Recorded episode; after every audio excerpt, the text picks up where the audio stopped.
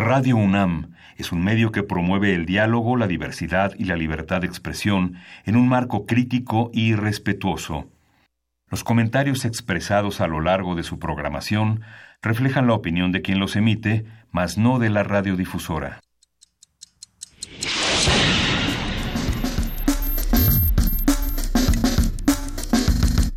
Primer movimiento. El mundo desde la universidad.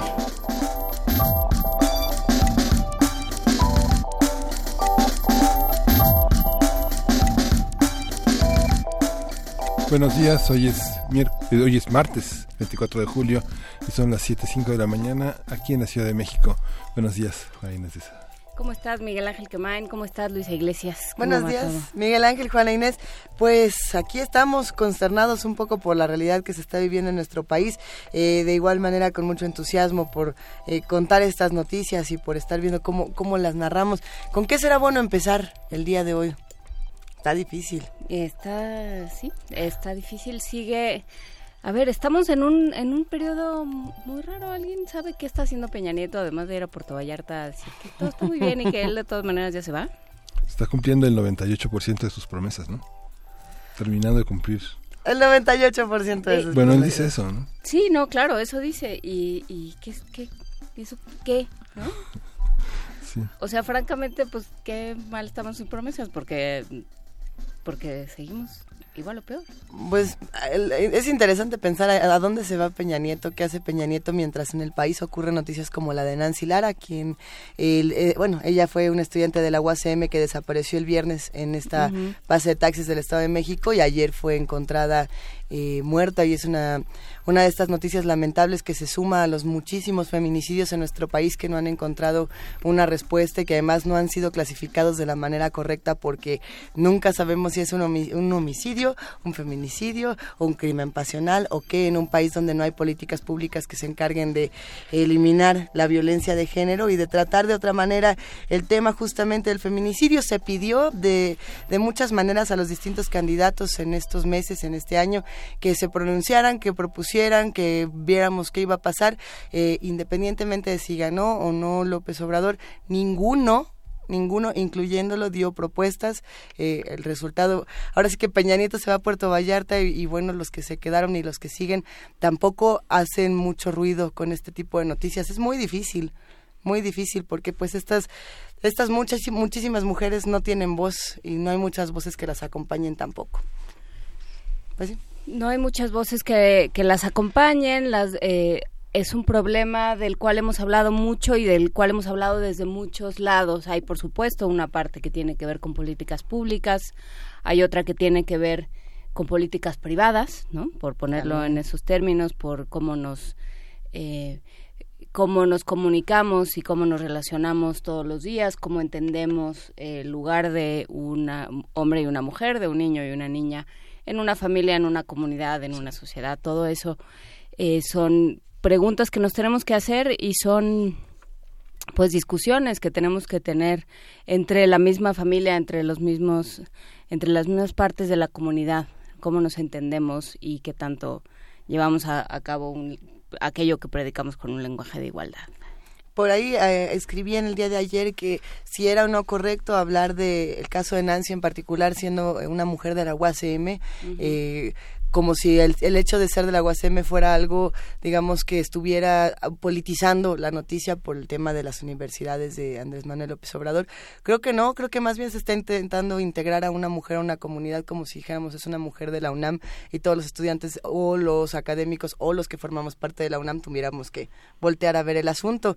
Eh, supongo que en este caso en particular todos los universitarios podríamos de una u otra manera eh, mirar hacia ese lado y participar pero bueno, tenemos un programa con muchísimas cosas el día de hoy, Miguel Ángel Juana Inés. Sí, vamos a tener en, el, en este martes de salud el tema de los bloqueadores amigables, eh, amigables con el usuario y amigables con el ambiente. Vamos a conversar con Rodrigo Roldán, él es responsable de la Clínica de Oncodermatología de la Facultad de Medicina de la UNAM y vamos a aclarar ¿Qué significa esto de ponerse protección en la piel? De igual manera, en la transformación positiva de conflictos, esta sección que tenemos cada semana, hablaremos con Pablo Romo, miembro del Consejo Directivo de Serapaz y profesor de la Facultad de Ciencias Políticas y Sociales de la UNAM, sobre drogas, guerra y paz en torno justamente a las sustancias. Vamos a ver. En la nota nacional tenemos eh, la discusión sobre el fiscal carnal en Veracruz, la elección de un fiscal a modo por el gobierno de Veracruz que busque eh, proteger sus eh, tropelías administrativas siempre que concluye una administración. Israel Roldán es un periodista independiente de Veracruz y va a tener el comentario sobre este polémico asunto en Veracruz. En la nota internacional, por supuesto, hablaremos sobre las protestas en Irak.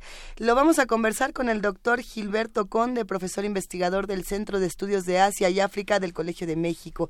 Él es especialista en política del Medio Oriente y siempre nos trata de esclarecer un poco lo que pasa en estas latitudes. La poesía necesaria en la voz de Juana Inés de esa.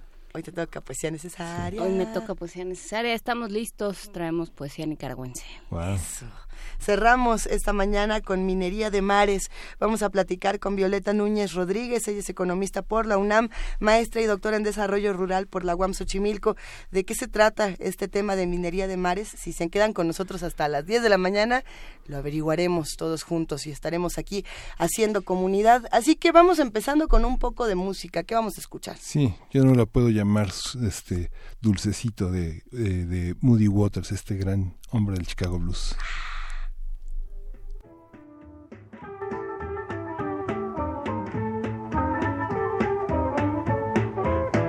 I want to tell about my baby, speak of her with pride. She goes out the way just to make me satisfied. She's my baby, she's my baby, what a treat. Well, I can't call her sugar, sugar never was so sweet.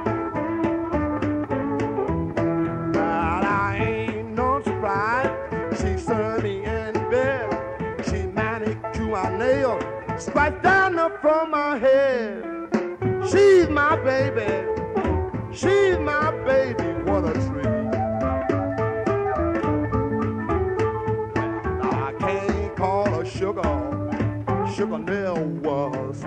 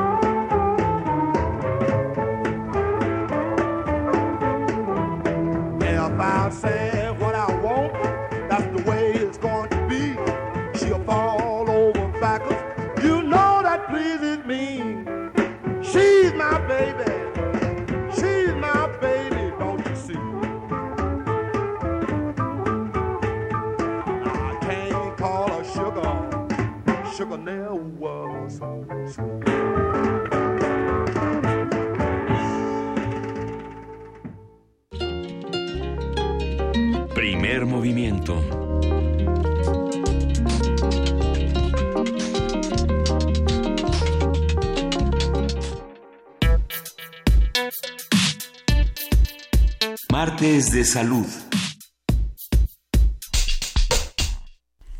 La función principal de cualquier protector solar es impedir que los rayos ultravioleta y penetren la piel causando que ésta se queme y enrojezca. Lo que hacen estos productos es crear una pantalla entre las células dérmicas y así previenen que aumente la pigmentación de la epidermis. Sin embargo, con el afán de proteger la piel de los rayos del sol, hasta hace unos años no se consideraba el daño que producen en el medio ambiente los distintos aceites y químicos permanentes utilizados en los protectores solares. En respuesta a la intensa afectación del entorno a causa de la acción humana, se ha promovido el uso de protector solar biodegradable que no contamina debido a que desaparece por sí solo del medio ambiente en muy poco tiempo, sin afectar la naturaleza. Estuvo espeluznante el calorón de ayer, muchos se van a la playa en estos días, muchos deciden salir de la ciudad, se ponen bloqueador y bueno, pues hay que, hay que buscar los que sean más amigables en, en ambos sentidos, tanto para el ambiente como para nosotros. Por lo mismo vamos a hablar sobre bloqueadores solares, qué son, cómo funcionan, qué deben contener y cómo interactúan con el medio ambiente. Para ello, ah, porque también discutíamos en la junta, aquel que se puso el bloqueador que no se secó y entonces se echó a la alberca y lo dejó este dejó una, una la nata. de nata. Bueno, hablaremos también de eso con el doctor Rodrigo Roldán. Él es responsable de la clínica de oncodermatología de la Facultad de Medicina de la UNAM. Buenos días, Rodrigo, ¿cómo estás? Muy bien, Luisa, Juana Inés, Miguel Ángel, encantado de estar con ustedes y con su auditorio. Nos da muchísimo gusto escucharte. Es un tema que eh, no siempre tomamos en cuenta. En realidad, cuando lo planteábamos en, días anteriores, nos sorprendía, nos sorprendíamos a nosotros mismos con el tipo de bloqueadores que utilizamos, etcétera. Cuéntanos cómo funciona un bloqueador solar y por qué es tan importante. Un bloqueador solar es una sustancia que aplicada sobre la piel absorbe, dispersa o refleja la radiación eh, o los efectos nocivos de la radiación emitida por el sol sobre la piel. Básicamente sabemos que al sufrir quemaduras solares, que esto se debe básicamente a la radiación ultravioleta tipo B que emite el sol, eh, esa quemadura solar no solo tiene ese efecto agudo en el que la piel se inflama, se enrojece y arde, sino que a largo plazo eso puede tener como consecuencia envejecimiento prematuro, manchas y eventualmente dar lugar a cáncer de piel. Eh, por eso es tan importante el hincapié que hacemos los dermatólogos en que los pacientes apliquen protector solar cotidianamente, no solo cuando salen de vacaciones a la playa, sino de manera rutinaria, porque recibimos luz o energía del sol todos los días de nuestra vida. Evidentemente, cuando vamos de vacaciones, exponemos una mayor cantidad de superficie corporal y normalmente exponemos zonas que no están acostumbradas a recibir radiación del sol. Eh, entonces la imagen típica, ¿no? Es que tú llegas a la playa, te, te, quitas la manga larga y el pantalón largo y lo cambias por ahora trajes de baño cada vez más pequeños, ¿no? Entonces, eh, evidentemente, si tú regresas de la playa y no regresas mínimamente rojito o bronceado, la gente no te cree que te fuiste de vacaciones porque incluso está ligado a un concepto de belleza o de salud, irónicamente está ligado a un concepto de salud de la piel, ¿no? O sea, ahora el concepto de, de salud de la piel es esto de estar moreno bronceado, eh, de no parecer Drácula, ¿no? eh, cuando en realidad, pues justamente lo que refleja es exactamente lo contrario, que esa piel está lastimada, que esa piel fue ya dañada con la radiación ultravioleta del sol, eh, y que a largo plazo puede tener consecuencias importantes. Llamó Drácula muy indignado por ese por ese último comentario, Rodrigo. Que lo suyo es un problema, ¿sí? no, pero, ah, sí, justamente creo que muchos recordamos de, de nuestra infancia, de nuestra juventud, eh, por lo menos eh, estos espacios donde te ponían aceite de coco hasta en el cabello, en todo tu ser, pues, para que te broncearas de Adebis. Además la vendían en las en las eh, empaques de salsa búfala en la ah, playa, ¿no? En Acapulco. Ahora, ahora sí. De coco. Para quedar tostado de verdad. Eh, y no y no nos parecía que fuera algo malo, al contrario, nos parecía algo saludable llegar y exponernos al sol. Es más, si se podía ir a la playa nudista, la gente se iba y lo disfrutaba muchísimo. Ahora cada vez es más eh, peligroso o por lo menos estamos más conscientes de ello. Pasaba que en, otras épocas era distinto eh, la radiación, el tema de exponerse al sol, o siempre ha sido lo mismo y no lo sabíamos. No, evidentemente esto es un tema que ha ido cambiando por diversos factores. Eh, uno muy importante sin duda es la contaminación ambiental, es decir, la Tierra, el planeta Tierra no recibe la misma cantidad de radiación solar que la que recibía hace 150, 200 años, ¿no? Por eso ya hemos eh, insistido, por ejemplo, en que si tú ves una pintura de la época del, eh, del impresionismo, vas a ver que la gente salía a la calle de manga larga, guante blanco, pantalón largo, las mujeres con vestido hasta los tobillos, y casi todo el mundo usaba o sombrero de copa o paraguas, aunque no estuviese lloviendo, porque en aquella época justamente el concepto de belleza de la piel y de salud de la piel estaba ligado a la blancura. Entonces, entre más blanco fueras, pues era tu aspecto más sano. Pero esa moda fue cambiando, ¿no? y justamente cambiamos a este aspecto de bronceado sinónimo de salud en la piel. Por eso el traje de baño se fue haciendo más pequeño, por eso ya la gente sale a la calle sin sombrero, sin sombrilla, por eso cuando vas a la playa usas manga corta o de plano no te pones camisa o como dices, pues hay quien ya hasta omite el traje de baño, ¿no?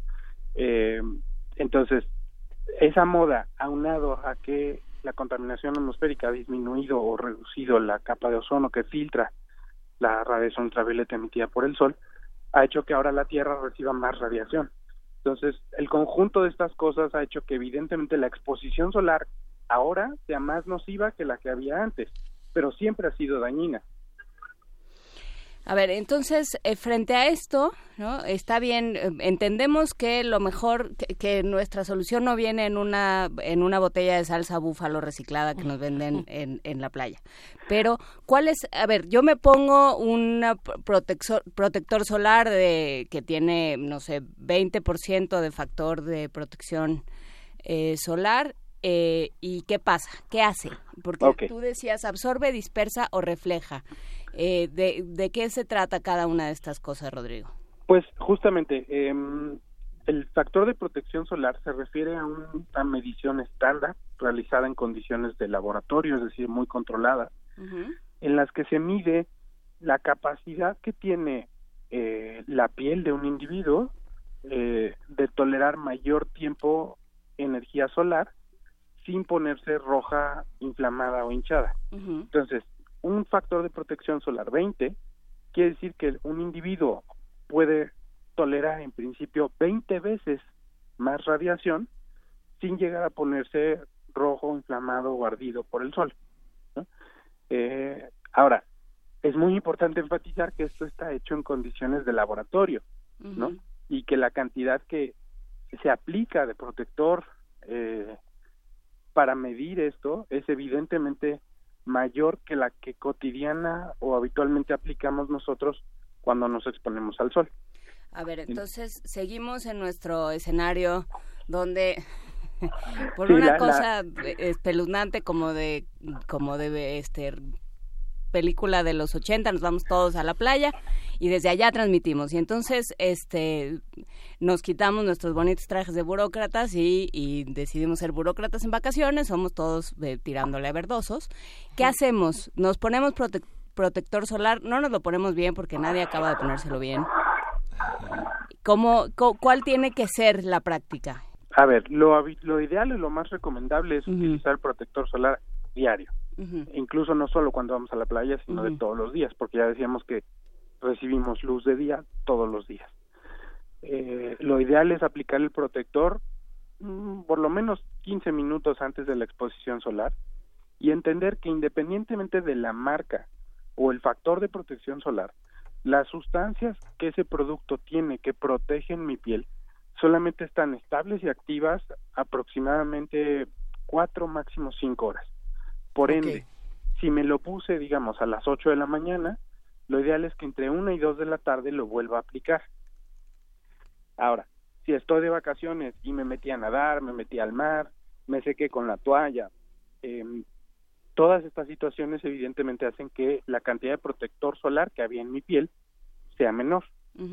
Eh, por ende, la reaplicación tendría que ser más frecuente y la qué pasa con el medio ambiente, porque también hay sitios donde no se puede utilizar o, donde eh, se, no se, se prefiere que no se utilice protector solar por un asunto ecológico. Ecológico, sí, por supuesto. Ahora sabemos que justamente eh, algunas de estas sustancias químicas tienen este efecto positivo o benéfico de protegernos contra los efectos dañinos de la radiación del sol, pero que evidentemente tienen un impacto significativo en el medio ambiente, particularmente en la vía marina, en los arrecifes eh, y, en en algunas algas y obviamente también en algunas especies de, peces.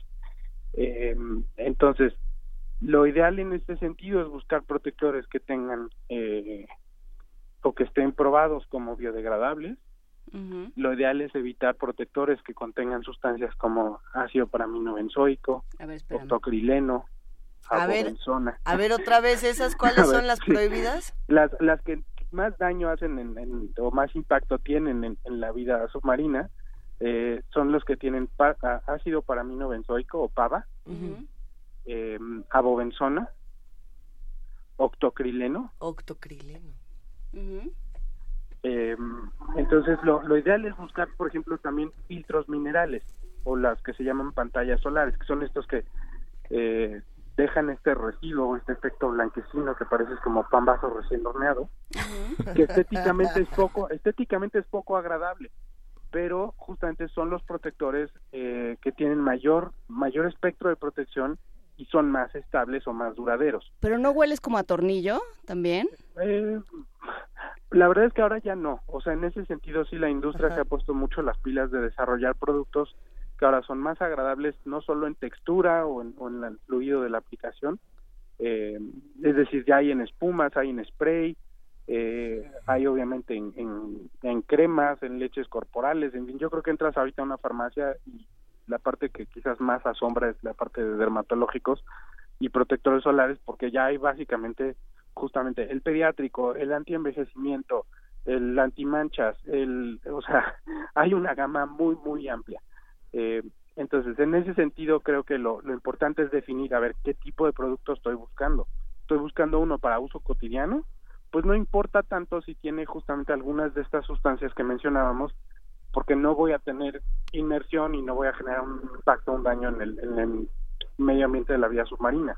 Sin embargo, si sé que me voy de vacaciones y voy a hacer eh, o me voy a sumergir en, en- el mar, ¿no? Lo ideal sería buscar un producto que eh, no tenga estas sustancias que mencionamos anteriormente, que tenga un filtro físico, que no venga en nanopartículas. Quizás aquí el tema ese es muy importante. Eh, justamente una de las cosas que hizo la industria farmacéutica para hacer que estos filtros físicos fueran más agradables o más tolerables fue eh, micronizar o, o hacer las partículas muchísimo más pequeñas de tanto de óxido de zinc como de dióxido de titanio.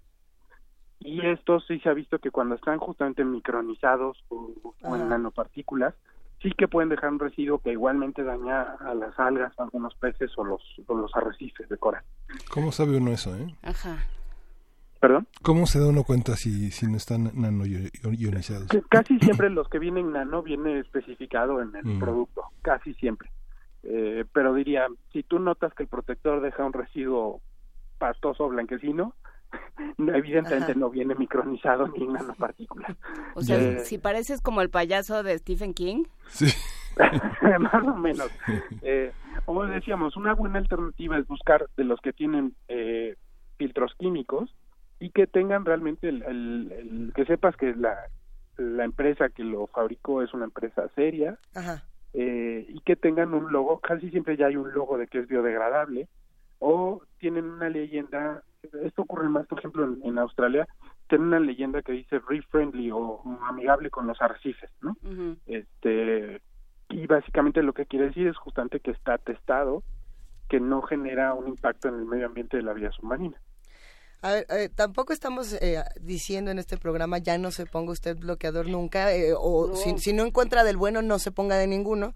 Eh, habrá que revisar qué hacer en, en los casos digamos más extremos donde de pronto llegas a una playa y solo tienen una opción de bloqueador y es la única que venden. Hay que prepararse previamente para ello, mejor consultarlo desde antes como lo estamos Pues es haciendo que en ahora. principio lo tienes que usar diario, entonces ya lo tienes. Eh, ahí, entonces de tratar de estar prevenidos para no llegar justo al caso de emergencia, pero vamos a suponer que no encontramos y que entonces no nos pusimos, Rodrigo. Eh, los trastornos que sufre la piel cuando está expuesta al sol de esa manera, también hay que hay que platicarlos, porque por aquí nos escribía Mayra Elizondo para decir qué pasa cuando ya te asoleaste y te sientes como langosta agonizante en tu cama y no hay Big Vaporru que te cure ni ninguna sustancia con aloe vera que te ayude.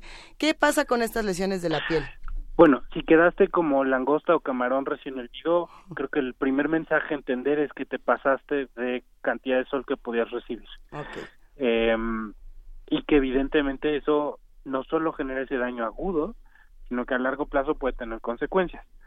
Pero una vez que eso pasó, lo más importante es justamente buscar refugio del sol, ya no exponer la piel a- al sol o, o minimizar su exposición.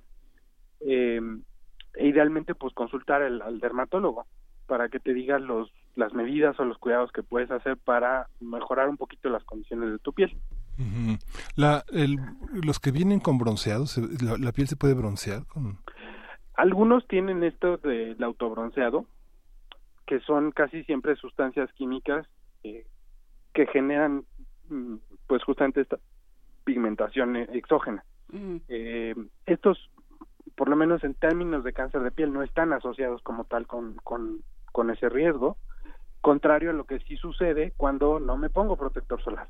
O sea, creo que algo que, que mencionaban hace un momentito es muy importante. O sea, no estamos diciendo que la gente no se ponga eh, por el impacto que tienen en el medio ambiente. O sea, simplemente decíamos claramente, es, es muy importante hacer conciencia de qué tipo de producto estoy buscando. Estoy buscando uno de uso cotidiano, estoy buscando uno que voy a aplicar cuando sé que voy a ir a una zona eh, donde hay arrecifes, donde hay corales, donde voy a hacer este, pues justamente snorkeling o submarinismo, este, ¿no? Pues evidentemente el protector no puede ser el mismo, ¿no? Hay zonas que son reservas ecológicas y que evidentemente no permiten el uso de eh, protectores solares comerciales básicamente porque ya saben el impacto que tiene en, términos ecológicos. Entonces, creo que eso es un poquito así como planeamos las vacaciones y elegimos eh, el vuelo, el horario del vuelo, el asiento en el avión, el hotel, ¿no? Este, que si incluye el desayuno, que si tiene wifi, que si, etcétera. Este, pues deberíamos pensar de la misma manera a ver qué tipo de protector voy a necesitar de acuerdo al tipo de viaje que voy a realizar. Y luego otra cosa que apuntaba Luisa eh, de pasada que es el tiempo que en que se absorbe, en, en cuánto tiempo se absorbe para no justamente te lo pones de manera muy minuciosa y luego lo vas a, a dejar en cualquier el, en el cuerpo de agua en el que te sumerjas lo, lo sí. vas dejando porque no está bien absorbido. Los los los que vienen más grasosos, obviamente, o más, más aceitosos, tienen más riesgo de dispersión. Eh, en, ese, en, ese, sentido, en un medio acuático, porque pues no se mezclan. eh, en promedio, por eso decíamos, lo ideal sería aplicar el protector unos 15 minutos antes de la exposición solar uh -huh. y evidentemente también unos 15 o 30 minutos antes de la inmersión al agua. Uh -huh. Uh -huh. Oiga, doctor, y esta, esta parte, digamos, el, no sé, pienso, pienso en el acné en los jóvenes. 8 de cada 10 en México tienen acné. ¿no? Digamos, es la, es la, estadística más reciente de 2016, más o menos, ¿no? Y, las dermatitis tienen una, una incidencia también alta. ¿Está en el cuadro de medicamentos del, este, de la medicina pública los bloqueadores solares? Este, lo pienso porque, digamos, el más barato, según reporta la brújula de precios del consumidor, es de 140 pesos. El más caro puede ser de 650 un bloqueador de 140 pesos reporta al consumidor que vale, puede valer en un hotel 340 pesos. Digamos, ¿cuántos salarios mínimos requiere uno para tener una protección mensual? Eh, sí, esa parte, digamos, es todo un tema muy importante y muy interesante, porque por un lado el protector solar está considerado un producto cosmético, no está regulado como un medicamento. Eh, la legislatura más importante en términos del de, de uso de sustancias, del digamos, la manera estricta en que se mide o se cuantifica la eficacia del producto casi siempre es eh, más ligado con Europa que con Estados Unidos. Eh, Estados Unidos, la FDA es un poquito más restrictiva con algunas de las sustancias químicas que, permite que se utilicen. Eh, eso no significa que el producto sea mejor. simplemente es una, pues, visto una regulación o una legislación distinta. En términos de costo, como decías, pues evidentemente el protector solar puede sonar como algo tanto cuanto superfluo y costoso uh -huh. en términos de, de, del impacto que puede tener en el bolsillo de una familia ¿no? Eh, sin embargo aquí creo que hay que pensar en términos de prevención es decir eh,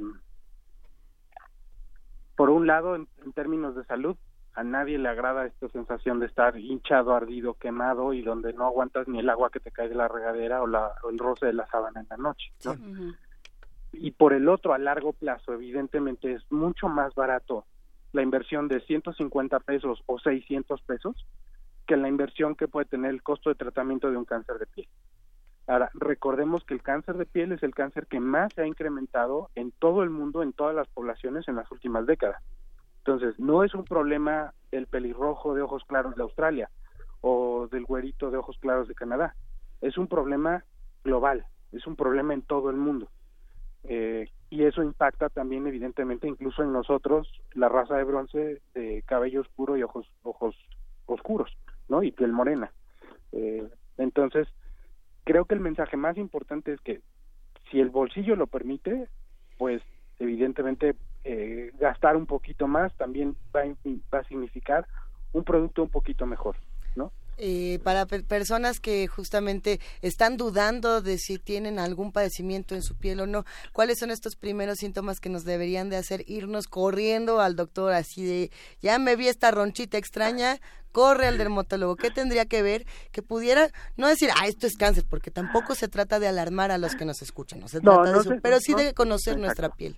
No, no se trata de caer en, en alarma, de generar un pánico pero creo que sí en términos de salud habría que entender que así como estamos mencionando que es más importante prevenir con el uso de un protector antes de la exposición solar y antes de sufrir una quemadura. Del mismo modo creo que vale la pena hacer hincapié que vale la pena visitar al dermatólogo como mínimo una vez al año de manera preventiva, aunque yo no haya visto nada que haya llamado mi atención, ¿no? Es decir, eh, estamos acostumbrados a lavarnos los dientes, ¿no? Para no tener caries, del rato no nos duelen las muelas y no nos tengan que hacer endodoncias o de plano extraer el, diente, ¿no?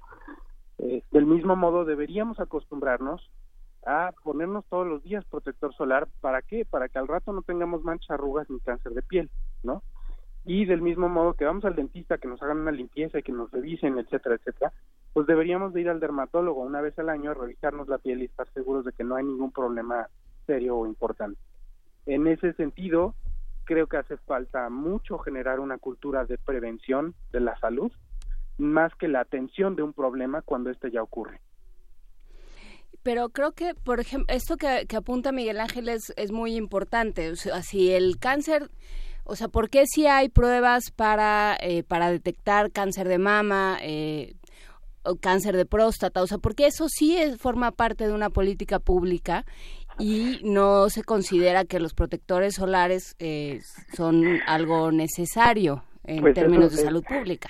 Eso, Juana Inés, es una pregunta muy interesante que habría que plantear con las autoridades eh, sanitarias de este país y evidentemente con, con los legisladores. ¿no? Es decir, así como estamos diciendo que el sol hace daño, ya lo hemos mencionado en alguna otra ocasión que platicábamos este, en primer movimiento. Piensen ustedes ahorita en las escuelas privadas o públicas, ¿cuántas tienen áreas de sombra? ¿No? ¿Cuántas fomentan que los niños antes de salir al recreo a jugar al patio se pongan protector? ¿No? Eh, es decir, en ese sentido nos falta muchísimo camino por recorrer, muchísimo camino por recorrer. Eh, y termina siendo algo muy discriminatorio. Sí. Porque, porque, pues sí, que se ponga bloqueador quien se haya enterado quien tenga la dicha inenarrable de escuchar primer movimiento o este o, a quien le alcance para un bloqueador y todos los demás pues eh, que, que desarrollen o no cáncer de piel pero que estén en ese peligro. Por supuesto acaba siendo algo muy muy como dices eh, excluyente no en el sentido de la piel en, incluso en el aspecto médico no ya lo hemos dicho viene siendo el órgano gran olvidado no o sea, la gente asocia ahora la dermatología justamente con conceptos de estética y de belleza, que para hay para quienes, sin duda, son su modus vivendi y son radicalmente importantes, ¿no? Eh, y evidentemente a todos nos gusta este aspecto de vernos mejor, vernos más sanos, etcétera. Pero más allá del, del tema estético o cosmético, hay que entender que la piel es un órgano. Y así como cuidamos el corazón, los pulmones, el hígado, tendríamos que aprender a cuidar la piel el Estado tiene la facultad para prohibir, digamos, todo la, todos los bloqueadores que no tengan, que no sean biodegradables.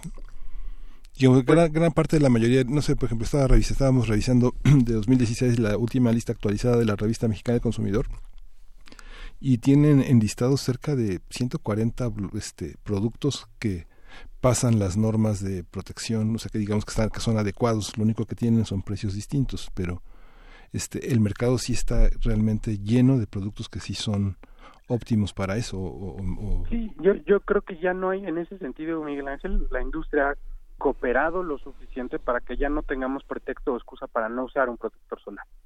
Que porque no me gusta porque está grasoso, que porque me deja residuo blanco, que porque no es para zonas con mucho vello, que porque me arde los ojos, que porque yo hago actividades deportivas y entonces eso impide o limita mi, actividad deportiva. En fin, ya se ha desarrollado de manera muy importante eh, cambios en las texturas, eh, en el vehículo del protector, eh, y como decías, evidentemente todo eso también impacta en, los costos.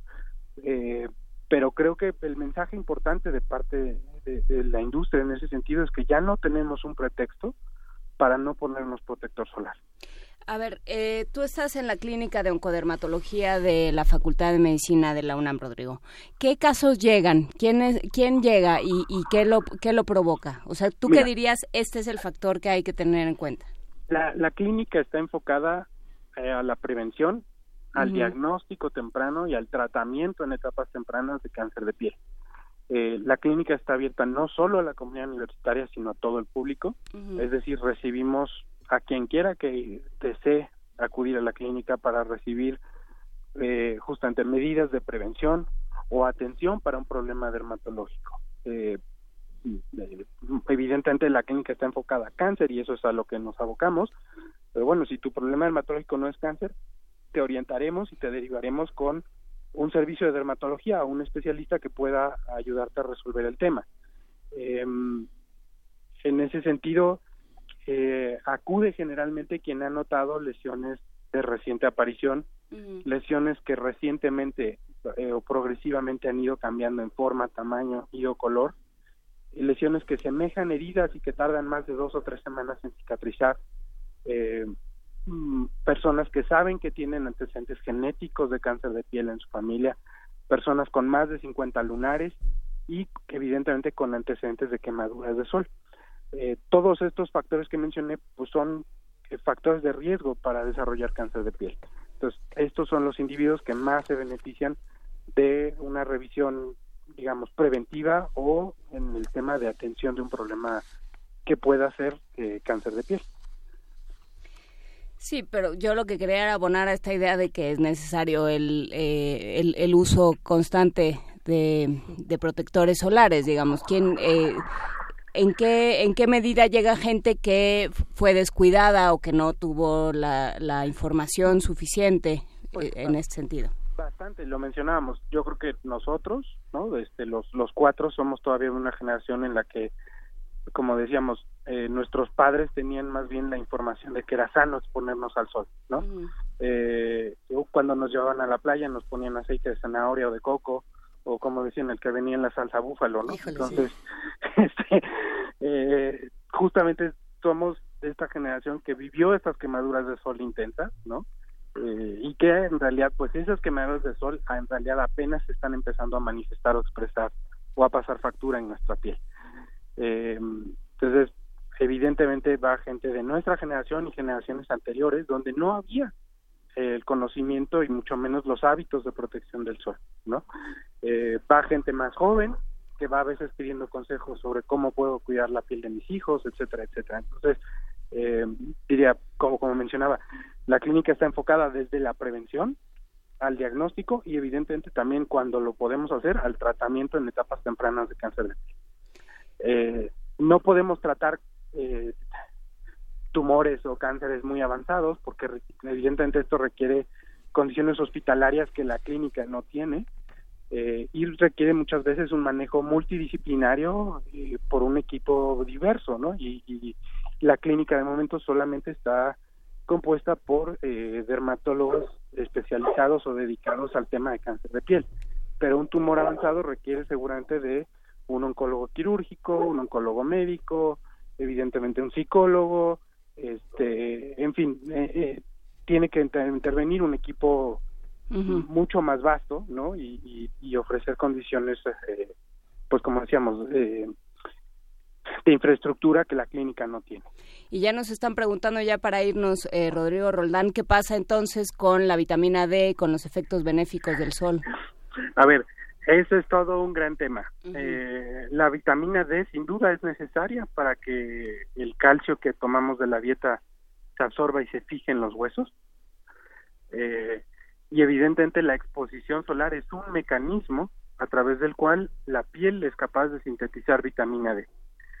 En principio se estima que eh, con 10 minutos de exposición solar es más que suficiente para sintetizar toda la vitamina D que necesita mi cuerpo. Eh, es decir, una exposición de más de 10 minutos ya es una exposición solar de riesgo. Eh, por un lado. Por el otro, eso no implica que tengo que andar caminando por reforma semidesnudo, ¿no? Con que yo ande exponiendo mi, mi cara y el dorso de las manos es suficiente, esa, esa cantidad de piel expuesta es suficiente para sintetizar toda la vitamina D. Y eso es un tema evidentemente más ligado con países nórdicos, donde el invierno es muy prolongado, donde evidentemente sí que hay falta de luz o de sol, ¿no? Pero diría en general, en el territorio nacional, eh, el tema de falta de luz y de sol eh, no es un no es un tema relevante, ¿no? Tenemos en ese sentido condiciones climatológicas muy muy favorables eh, que permiten que en realidad el déficit de vitamina D en nuestro país por falta de exposición solar no sea un tema de salud pública, ¿no? Eh, y evidentemente también en la dieta ahora ya hay toda una serie de cosas que vienen suplementadas con vitamina D, a partir de la cual pues es obviamente más sano absorber la vitamina D que no eh, por falta de conocimiento o ignorancia eh, exponerme más de 10 minutos al sol sin protección. Ok. Ah, bueno. Nos quedamos con muchas reflexiones, con otras preguntas. Por aquí empezaban a salir también las camas de, de bronceado, etcétera, etcétera. Prohibidas, prohibidas. Prohibidísimas. Solo que tenga uno complejo de salchicha, ¿no? Y que quieras literalmente este, freírte y refreírte, ¿no? O de Este, Trump, o de Donald Trump. Bueno, te- o de Donald Trump. Mira que tenemos una bola de, este, de, inte- de intereses extraños, este, pero es interesante justamente ver qué hacemos para poder tener nuestras manías, nuestras fobias, nuestras este, filias satisfechas y no estar arriesgando al planeta. Te agradecemos muchísimo, Rodrigo Roldán, por esta conversación. Al contrario, gracias a ustedes eh, por el tiempo y el espacio. Siempre un placer platicar con Primer Movimiento. Hablaremos pronto. Gracias a todos los que se sumaron, a los que hacen comunidad con nosotros, mandando preguntas, mandándonos comentarios de que si, si se fríen, si, si se van al alberca encuerados, si se pusieron el bloqueador. No, no, no, ya hay recomendaciones, ya por aquí están subiendo algunos de los productos que se han comprado para los que... Por ahí nos escribía Daniel, eh, que además creo que su... o es David, el que se, se pone algo como Screamo. Hentai. Eh, que dice, tengo la piel sensible, pero sale todo rockero ahí. Bueno, pues ya hay recomendaciones para que se meta al timeline de arroba P Movimiento y sepamos entre todos qué hacer. Tenemos que hacer un curso, jóvenes, de humectantes, bloqueadores, este, cómo prepararlos en casa. Es que hay mil recetas. ¿no? Ya nos Vamos, ya la nos- rola. ya nos Ah, vamos, ya nos vamos. la ya Vamos a escuchar a Ove Schmidt, que en la escena de Frankfurt de los 90 se fue a Chile y descubrió el tecno clásico. Y esta es Señor Coconut y con Suavito. Señor Coconut.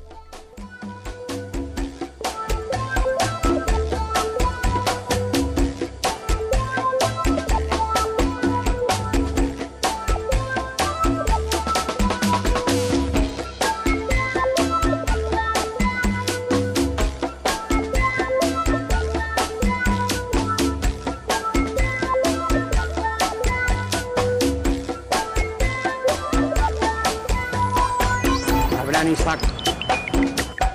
Torres Granello. 58.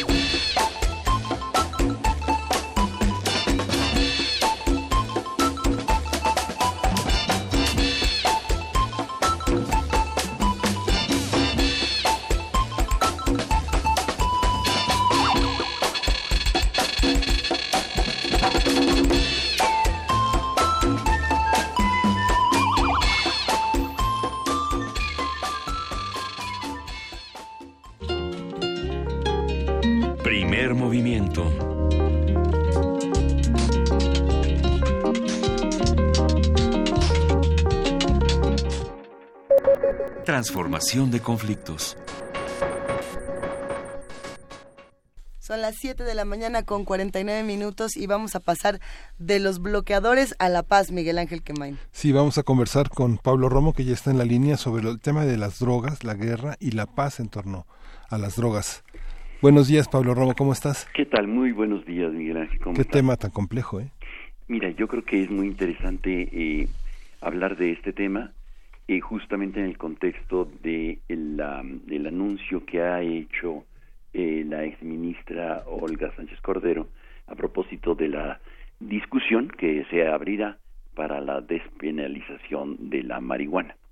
Me parece que es un tema muy importante que conozcamos eh, más allá de, de lo que significa en sí mismo el consumo de, de, la, de la marihuana en México, un poco entender en lo que eh, las drogas en general han significado en los últimos dos siglos en el de este como contextos de guerra, en contextos de guerra. Y quizá valdría la pena eh, empezar nuestra reflexión por lo que se ha llamado o se llamó la, las guerras del opio en China en, eh, en el siglo XIX, por ahí de 1839, en donde eh, los países occidentales, particularmente eh, Gran Bretaña y después Holanda, muy interesado, y Portugal, eh, forzaron a China a, eh, aceptar a cambio de sus mercancías opio. Parece muy extraño esto, pero en realidad eh, es, es una historia eh, francamente de terror. Si conocemos la historia de la guerra entre, entre China, una China muy debilitada, eh, y una, mm, no la China que hoy conocemos, sino una China muy debilitada y subordinada eh, a los intereses de, de las potencias eh, occidentales, eh, europeas particularmente, no hay, todavía no estaba con la fuerza que ahora tiene Estados Unidos, forzan a este país a, a, comercializar, a aceptar el comercio de opio.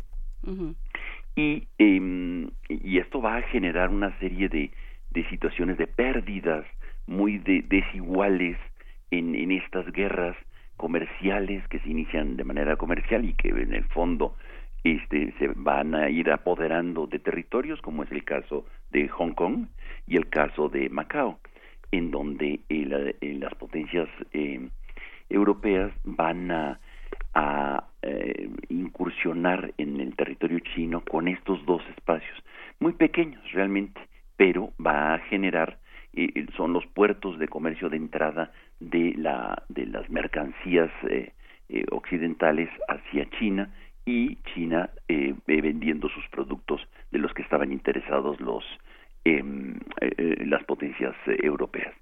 Este, así empieza, digamos, o así es muy evidente cómo las drogas se utilizan como un buen, eh, una buena eh, caballo de Troya para eh, destruir y eh, implementar invasiones en los países. Pareciera eso muy lejano en el siglo XIX, esto, ¿qué tiene que ver con las discusiones que se van a abrir en México? Yo creo que es muy importante conocer las historias de las guerras que se han hecho en el nombre de combatir eh, a los malos, pero que en el fondo tienen un contenido, digamos, de este de, de, corruptor y de, y de destruir y de invadir, invadir, países. El caso de Afganistán, recientemente, estamos hablando de, este, de hace muy pocos años, ya no del siglo XIX, eh, Afganistán produce opio y, este, y, mm, la producción aumentó después de la invasión de Estados Unidos a Afganistán. En el nombre de acabar con los talibanes, este, eh, que no ha cambiado realmente en mucho, sino simplemente es garantizar el control de el, el, de, del comercio, particularmente de gas, eh, que pasa por la región, y este y en el nombre de acabar con la con la droga militarizó el país y la producción según el reporte de Naciones Unidas ha aumentado en Afganistán notablemente en la producción de, drogas, de amapola también. Y, y, yo creo que es importante que también en la discusión recordemos cómo empieza esta guerra abiertamente, con más fuerza, que no es con, eh, con Calderón, como se dice hace 12 años, sino que es de muchos años antes.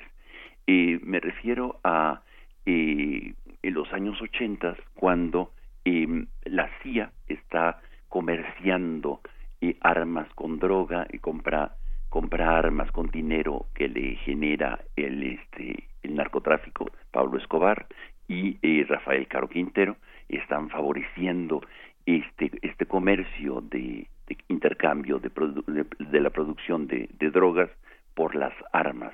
Y es cuando este y se entera un agente de la DEA que se llama Enrique Camarena y este y otro otro personaje muy importante que todos lo recordamos eh, bien este que es Manuel Buendía.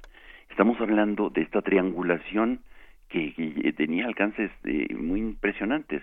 Para hacer la guerra de los contras en Nicaragua hoy tan mencionada la querida Nicaragua este eh, los contras recibían armas de la CIA a través de esta triangulación que les favorecía eh, la CIA por medio de los narcotraficantes de Pablo Escobar y Rafael Caro Quintero, que acaba de salir de la cárcel en México. Eh, y yo creo que esto es importante recordarlo, eh, y cómo empieza en los años 80 esta, esta em, eh, producción desmedida en donde las autoridades mexicanas lo sabían. O sea, no estamos hablando y donde estaban participando y por eso justamente matan a Buendía. Llamar a la despenalización de la marihuana con fines recreativos en México me parece que llegamos muy muy tarde, muy muy tarde. Esta discusión debió de haberse dado hace muchísimos años porque este la verdad ya no es un buen negocio eh, exportar la marihuana a Estados Unidos porque hay ocho hay 32 países hay, perdón, 32 estados en Estados Unidos que este, han despenalizado la, la marihuana con fines medicinales y ocho de los cuales este, con fines recreativos. Y no estamos hablando de pequeños estados por ahí perdidos en medio de la nada.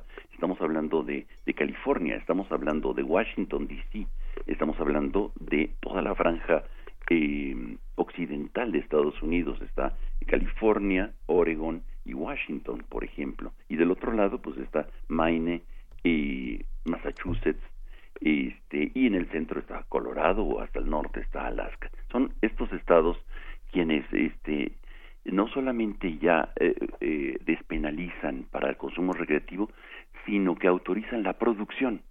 La producción, que es una industria, se va a convertir en una industria eh, muy, muy, que va a pagar muchísimos impuestos, de hecho ya, los, ya lo está haciendo en Estados Unidos, y que en México es una gran industria también, pero no paga impuestos.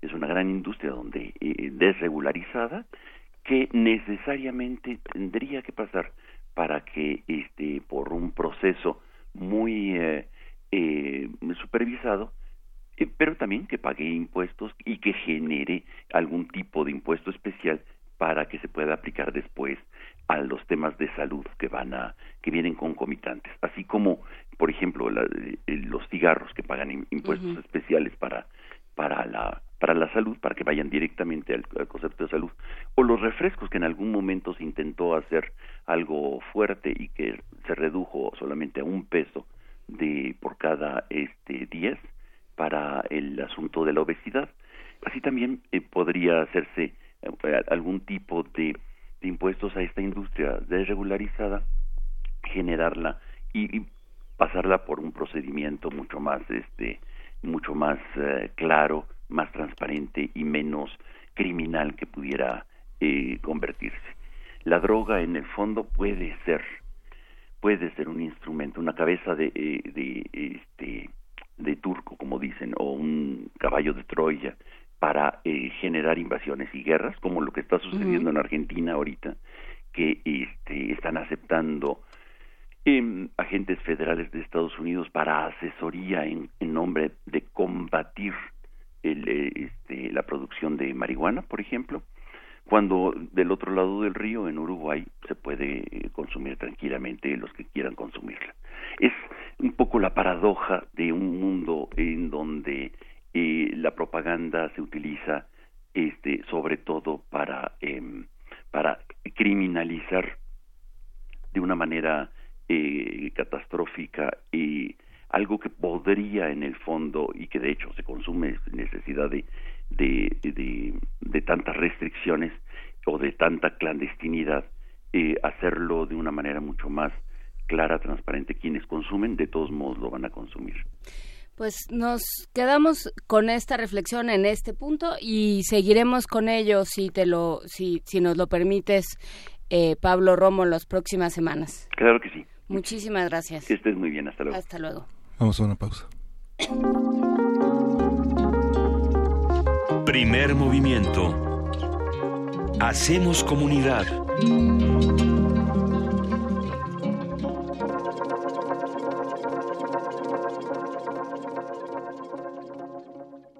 1968 nos legó una transformación social tan profunda que aún hoy, a cinco décadas de distancia, seguimos escuchando sus ecos y escribiéndonos a través de la tinta de la memoria.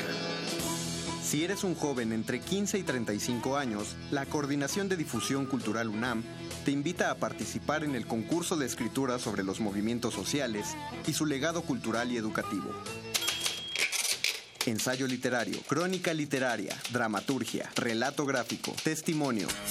Consulta la nueva fecha de cierre y los premios en www.universodeletras.unam.mx o escribe a info@universodeletras.unam.mx o al 5622 6666, extensión 48870. 2 de octubre no se olvida, se escribe.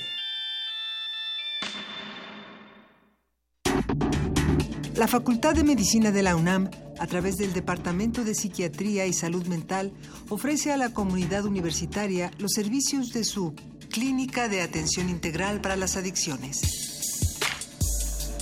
De lunes a viernes de 10 a 18 horas. Para más información, comunícate al teléfono 56 23 21 27 o consulta la página www.psiquiatria.facmed.unam.mx. A ti que tuviste tu credencial para votar actualizada.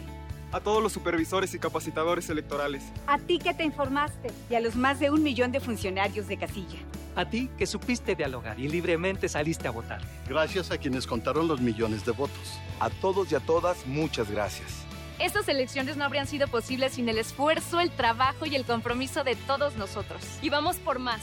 Es tiempo de trabajar por un México más justo y libre para todos, con verdad, diálogo y exigencia. INE. La exposición Revolución y Estabilidad en el Museo del Templo Mayor conmemora los 30 años del recinto y los 40 del proyecto arqueológico. Se pueden apreciar piezas como la escultura de Xutecutli, el centro Chicahuastli de mármol verde, la olla del dios Tlaloc y la pieza Mimiscoa, las urnas funerarias de Tezcatlipoca y Mixcoatl, la pieza de la serpiente de fuego Siucoatl. La muestra Revolución y Estabilidad está abierta en el Museo del Templo Mayor, Centro Histórico de la Ciudad de México.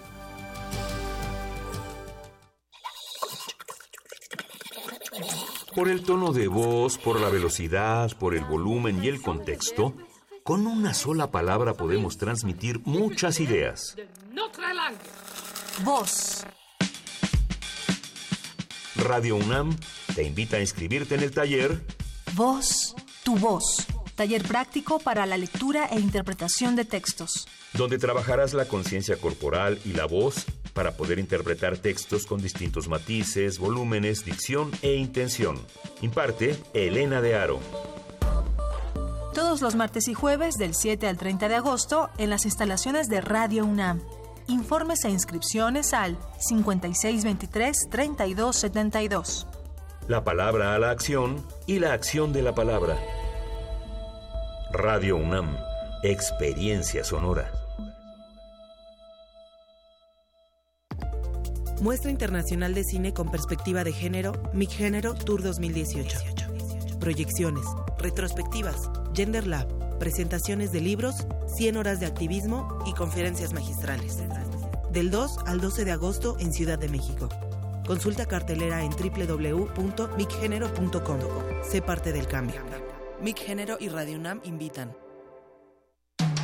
Búscanos en redes sociales, en Facebook como Primer Movimiento UNAM y en Twitter como P Movimiento o escríbenos un correo a primermovimientounam@gmail.com. Hagamos comunidad. No les podemos contar. El sueño de Luisa. Era un gran sueño. No, bueno, no recuerdo. ¿Les pasa que se quedan dormidos y no recuerdan sus sueños? Si es así. O si no recuerdan la parte crucial del sueño. Escríbanos. Estamos en arroba P Movimiento, en diagonal Primer Movimiento UNAM. Y en el teléfono 55 36 43 39. Son las 8 de la mañana con 5 minutos. Y saludamos, por supuesto, a todos los que se integran a esta comunidad a partir del canal 120. 20. del 20.1 de TV Abierta en TV UNAM. Hola amigos de TV UNAM, buenos días. Sí, arroba TV UNAM En y Facebook. TV UNAM en Facebook y en Twitter. Ahí andamos también, les mandamos un gran abrazo y bueno, pues estábamos justo leyendo los mensajes de los que hacen comunidad con nosotros, le mandamos un gran abrazo a Pablo Extinto, a R. Guillermo, a Miguel Ángel G. Mirán, que nos ha mandado muchos mensajes esta mañana, a Rosario Martínez, que nos comparte recomendaciones de, de bloqueadores. Hay que decirlo, en esta primera hora justamente estuvimos hablando de salud de la piel, Miguel Ángel. Sí, y justamente el doctor Rodrigo Roldán, que es responsable de la clínica de oncodermatología de la Facultad de Medicina de la UNAM, señaló que la, la universidad, la clínica está abierta a, personas que no, no, no pertenecen a la comunidad universitaria, es de prevención, es de diagnóstico y algunos tratamientos leves. ¿no? Vale la pena acercarse e indagar sobre este tema que pues a todos nos importa. ¿no? Hay que usar protector, Así nos es. dijo todos los días. todos los días. Si usted está en una cabina de radio con focos intensos, también se supone que tendría que estar usando protector Y solar. si no vas a una primaria techada, también. No, pero pues Mira, a la hora del recreo, a difícil. la hora del recreo. no que hay poner- primaria techada que tenga la hora del recreo techado, pues ni que fuera el Astrodome, ¿no? Ni Ni que que fuera fuera- Islandia. ni que fuera Islandia, pues no. No, venturosamente no es Islandia, venturosamente tenemos suficiente o, o casi toda la vitamina D que necesitamos porque la absorbemos. Ya tuvimos también discusiones, mini discusiones, mini foros sobre la ictericia de los bebés, una cosa muy bonita, muy agradable. Quédense con nosotros porque tenemos más noticias que, que compartir con ustedes, tenemos más temas que discutir, así que nos vamos directo a nuestra nota nacional. Venga. Primer movimiento.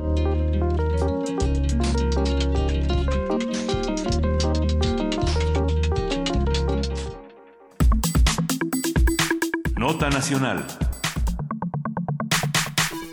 De acuerdo con Hilario Arenas Cerdán, presidente del Observatorio y Contraloría Ciudadana, Miguel Ángel Yunes Linares, actual gobernador de Veracruz, busca imponer su fiscal carnal, un fiscal a modo para que oculte sus malas acciones y logre salir impune al finalizar su administración. Y todo con la anuencia del fiscal general de la entidad, Jorge Winkler. Desde junio pasado, Rocío Nale García, quien se perfila como la próxima secretaria de Energía en el gobierno de Andrés Manuel López Obrador, criticó que Winkler estuviera todos los días metido en asuntos político-electorales en lugar de realizar el trabajo para el que fue electo por los diputados, el de la impartición de justicia. Haremos un análisis de la figura del fiscal en Veracruz, qué problemas se está presentando, quién está involucrado y cómo se entiende para el nuevo gobierno. Nos acompaña Israel Roldán, periodista independiente, presidente de la Asociación Civil Polígrafo, Verificación del Discurso Público. Buenos días, Israel. Gracias por estar con nosotros en este tema. Hola, un gusto. Buenos días a todos en la mesa y al auditorio. Buenos días Israel, pues cuéntanos qué ha pasado justamente en Veracruz. Pues mira, eh, revisando la actuación del fiscal general del Estado, Jorge Winkler, eh, arrastra una estela de señalamientos públicos sobre su desempeño. Ustedes hablaban de este que ha hecho la senadora electa Rocío Nale, quien eh, ha sido perfilada por Andrés Manuel López Obrador para ocupar la Secretaría de Energía en el próximo gobierno. Pues más allá de los señalamientos políticos de personajes políticos, hay otros que deben de preocupar más y son los que eh, han hecho otros grupos eh, vulnerados como los- las familias de personas desaparecidas que están agrupadas en colectivos de la sociedad civil y me refiero a uno en particular, el colectivo Solecito Veracruz, este que un día sí y al otro también ha denunciado abusos de eh, la Fiscalía General del Estado y de la propia figura del fiscal Jorge Winkler en cuanto a eh, atención a las familias de las personas desaparecidas. Lo han señalado de eh, no atender sus peticiones y esta digamos, actuación se ha repetido con mayor insistencia después del 1 de julio, cuando fueron las elecciones en Veracruz. Antes de esta fecha, fueron atendidos, fueron escuchados de manera limitada, hay que decirlo, por los propios señalamientos de estos colectivos, pero después del 1 de julio, esta comunicación reducida que había se detuvo. Ahora, ¿en qué está el fiscal general Jorge Winkler en este momento en Veracruz?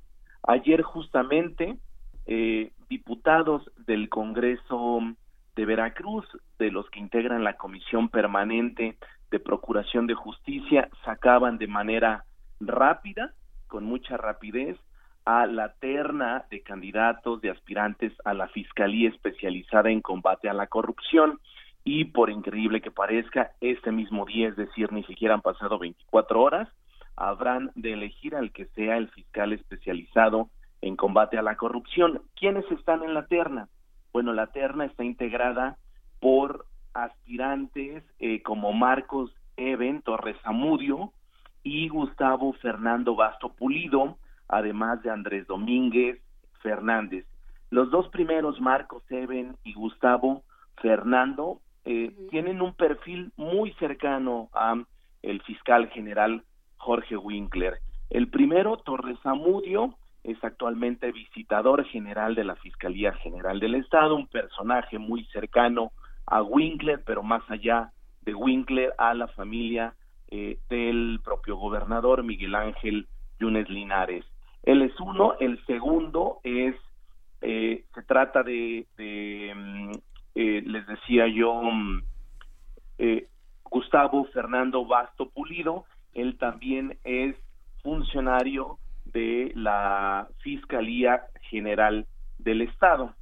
Eh, en esto es lo que lo que está avanzando en este momento ahí en la fiscalía y todos los reflectores, tanto políticos como públicos de los eh, organismos de la sociedad civil están puestos sobre la designación que habrá de llevarse a cabo el día de hoy.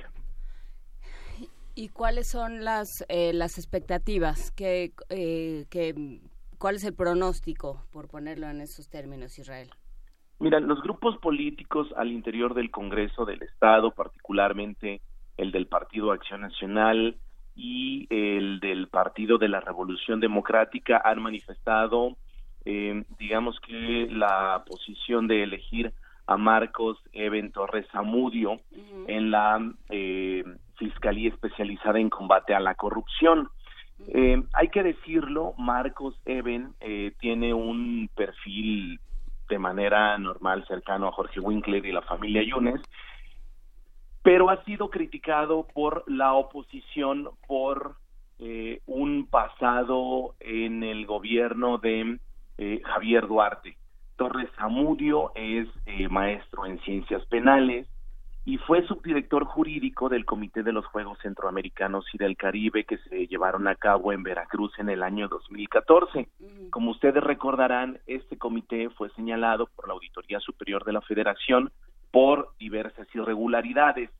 Eh, Marco Seven, como subdirector jurídico de los Juegos Centroamericanos, dependía directamente de el director general del comité, Carlos Sosa Humada, y eh, entre sus funciones se encontraban asesorar jurídicamente a la dirección para asegurar que se actuara bajo principios de legalidad.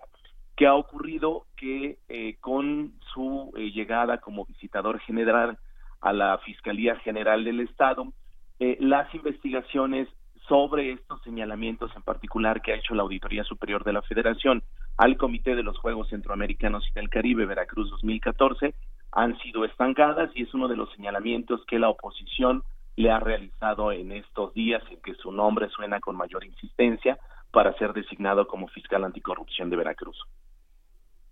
Esta visión de esta visión de un fiscal no digamos no hay, no hay manera de deshacer la terna a pesar de que no sé organismos que han armado mucho ruido en Veracruz como mexicanos contra la corrupción ha señalado digamos como tú lo haces ahora una, una, profundización en los intereses y en la, en la en el conflicto de intereses que existen entre las personas propuestas. Pero hay hay, hay regreso parece que no a partir de eh, las decisiones que se están tomando al interior del Congreso del Estado, esta prisa del grupo legislativo del PAN y del PRD por sacar eh, la, designación del fiscal anticorrupción de Veracruz. El gobernador electo, eh, García y otros personajes políticos de la entidad han pedido que sea la siguiente legislatura la que iniciará en noviembre de este año, la que decida quién sea el fiscal eh, anticorrupción de Veracruz. Pese a estos señalamientos, eh, lo que se ha dicho al interior del Congreso del Estado es que se tiene que sacar, como lo hemos visto ya desde ayer de manera apresurada, cuando la Diputación eh, el permanente elige la terna y que se prevé sea votada el día de hoy. Ah, eh, nada más para hacer un breve paréntesis justo dentro de este tema. El, tema del fiscal es de los muchos pendientes que se le van a quedar a Cuitláhuac, que van a estar complicadísimos para, para los próximos años. ¿Qué otras cosas son las que él tendrá que atender de manera urgente en Veracruz? Oh, digo, por poner algunos puntos que se puedan conectar justamente con este tema del fiscal y la importancia entonces de tener un fiscal que no sea pues como el que se está planteando. Bueno, uno de los pendientes que eh, se están em, mencionando eh, tendrá el gobernador electo Cuitlago García a partir del primero de diciembre que eh, rinda a protesta como gobernador constitucional sería el de eh, las personas desaparecidas en los últimos eh, dos años y al final del sexenio del gobierno de Javier Duarte el número se incrementó considerablemente y lo que están pidiendo los colectivos son eh, reuniones eh, serias en donde se atienda eh, de manera puntual la, las demandas de los familiares de las personas desaparecidas y están pidiendo cosas muy concretas. Por ejemplo, que se destine más recursos para la identificación de personas que son encontradas en fosas clandestinas. Si bien lo que se presumió en estos dos años en el gobierno de Miguel Ángel Yunes Linares a través de la Fiscalía General del Estado había sido eh, la colaboración con los colectivos para encontrar eh, estas fosas clandestinas. Lo que no se hacía era destinar recursos para que fueran identificadas. Entonces, lo que han dicho los colectivos de familiares de personas desaparecidas es que de poco servía que fueran encontradas, que fueran halladas fosas clandestinas, que fueran exhumados los cuerpos, pero no había recursos para poder eh, hacer pruebas de ADN y de otro tipo para identificar a los familiares. Lo que ha hecho el gobernador electo en estos días, después de que ha recibido la constancia de mayoría del organismo público local electoral ha sido reunirse con eh, integrantes de estos colectivos y les ha dicho habrá más recurso y eh, habrá mayor comunicación con la Fiscalía General del Estado, que también hay que decir lo que ha, lo que ha eh, anticipado el gobernador electo es que a partir del primero de diciembre, a través del Congreso del Estado, se habrá de someter la actuación del fiscal general Jorge Winkler para entonces definir su permanencia o en todo caso que eh, desista del el cargo que ostenta actualmente. Eh, creo que es interesante regresar a la figura de Jorge eh, Winkler porque porque es un personaje del cual se han dicho muchas cosas, tanto buenas como malas. Eh, ¿cómo, ¿Cómo se lee desde Veracruz, Israel? ¿Quién es Jorge Winkler y qué, y qué ha hecho o qué no ha hecho por el, el, en el encargo que se le encomendó? Sí, mira, Jorge Winkler es un abogado eh, joven, eh, litigante, muy cercano a la familia Yunes Márquez. eh, desde la campaña y muchos años atrás llevó casos eh, legales, jurídicos, en defensa de, eh, particularmente de Miguel Ángel Yunes Linares, actual gobernador de Veracruz. Eh, su designación se dio de una mm, eh, manera un tanto em, sospechosa, por ponerle un calificativo, eh, porque al final del el gobierno de Javier Duarte, justo cuando eh, Miguel Ángel Yunes como gobernador electo se acercó con algunos eh, grupos que estaban en el, en el gobierno, el entonces fiscal Luis Ángel Bravo Contreras, actualmente preso en el reclusorio regional de Pacho Viejo, una localidad muy cercana aquí a Jalapa por desaparición forzada, eh, le entregó la visitaduría general a Jorge Winkler. Con esto lo que mm, se eliminaba era que llegado el gobierno de eh, Miguel Ángel Yunes Linares a partir del primero de diciembre se sometiera a Jorge Winkler a una votación del Congreso. Entonces esto provocó que eh, se le diera un pase en automático para ocupar ese cargo. A partir de eso, lo que ha hecho el fiscal general del Estado, Jorge Winkler, por lo que ha sido sumamente criticado, es el servilismo eh, manifestado por el gobierno del estado de Veracruz eh, cuando su figura tendría que ser o tendría que gozar de autonomía plena la digamos la dedicación que Yunes hizo a perseguir a Duarte bueno fue de alguna manera este también el, el servilismo de Winkler fue parte de esa de esa venganza que en todos los medios se vio de, por parte de Yunes. Digo, si Duarte debía ser perseguido y había una indización por parte del, del sistema de justicia nacional, este lo, lo, persiguió, pero hasta, hasta el fondo, ¿no? Digamos, y no solo a él, sino a sus colaboradores, de una manera muy obsesiva, ¿no? Pareciera como fuera de la ley, ¿no? Jorge Winkler es un personaje central en esto de eh, los exfuncionarios duartistas encarcelados. Eh, ustedes recordarán que más de una ocasión, de manera pública, el gobernador Miguel Ángel Yunes Linares ha agradecido a Jorge Winkler porque por su actuación muchos de los colaboradores de Javier Duarte que hoy están en prisión se les ha podido fincar responsabilidades. Y lo ha hecho, lo recuerdo, en dos casos en particular. El primero, eh, cuando eh, fue eh, capturado el exsecretario de Seguridad Pública, Arturo Bermúdez Zurita, y recluido en el Cerezo Regional de Pacho Viejo.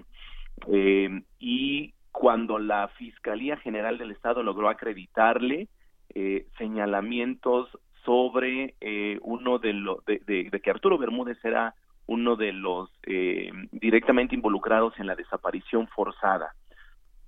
Él es el primer caso en el que lo halagó de manera pública y el segundo con la detención de Luis Ángel Bravo Contreras, ex, procurador y ex fiscal general de Veracruz, ahora también preso, a uno de los que también se le señala de eh, desaparición forzada. En estos dos casos, el titular del Ejecutivo, Miguel Ángel Yunes Linares, ha hecho eh, por demás fanfarrias para Jorge Winkler. Es un tema, sin duda. ¿Con qué nos vamos a quedar? ¿Con qué reflexiones nos vamos a quedar? ¿Y con qué, eh, con qué puntos para seguir atendiendo el tema de Veracruz, justamente, Israel? Pues mira, habría que seguir eh, poniendo el foco público sobre la actuación del el fiscal general del Estado, porque no es cosa menor lo que se habrá de votar el día de hoy en el Congreso local. Eh, la designación de un fiscal especializado en combate a la corrupción justamente en este momento cuando eh, está próxima la salida del gobierno del Partido Acción Nacional encabezado por Miguel Ángel Yunes Linares, heredando una posición tan importante para este engranaje que hará que funcione el sistema estatal anticorrupción, sería una situación, a mi juicio, delicada, ¿no? Y por otro lado, habrá que revisar cuál es la actuación del propio fiscal general del Estado, Jorge Winkler, en estos meses para aquellas, aquellos grupos que demandan mayor atención, como el de eh, los colectivos de familiares de personas desaparecidas. A partir de eso y eh, después de que asuma el nuevo gobierno Cuitlagua García de eh, Morena, el 1 de diciembre próximo, habrá que revisar lo que ha anticipado y que ya les contaba yo, que es la revisión de eh, la actuación del fiscal Jorge Winkler y entonces la definición de su permanencia o eh, su salida de la Fiscalía General del Estado. Sí, es que este tema del fiscal carnal, digamos, o sea, eh, de esta este término que engloba una connivencia entre el Ejecutivo y la Fiscalía, eh, pues digamos en los estados así funciona, ¿no? En los estados no, no se llama así porque, porque así está casi concebido.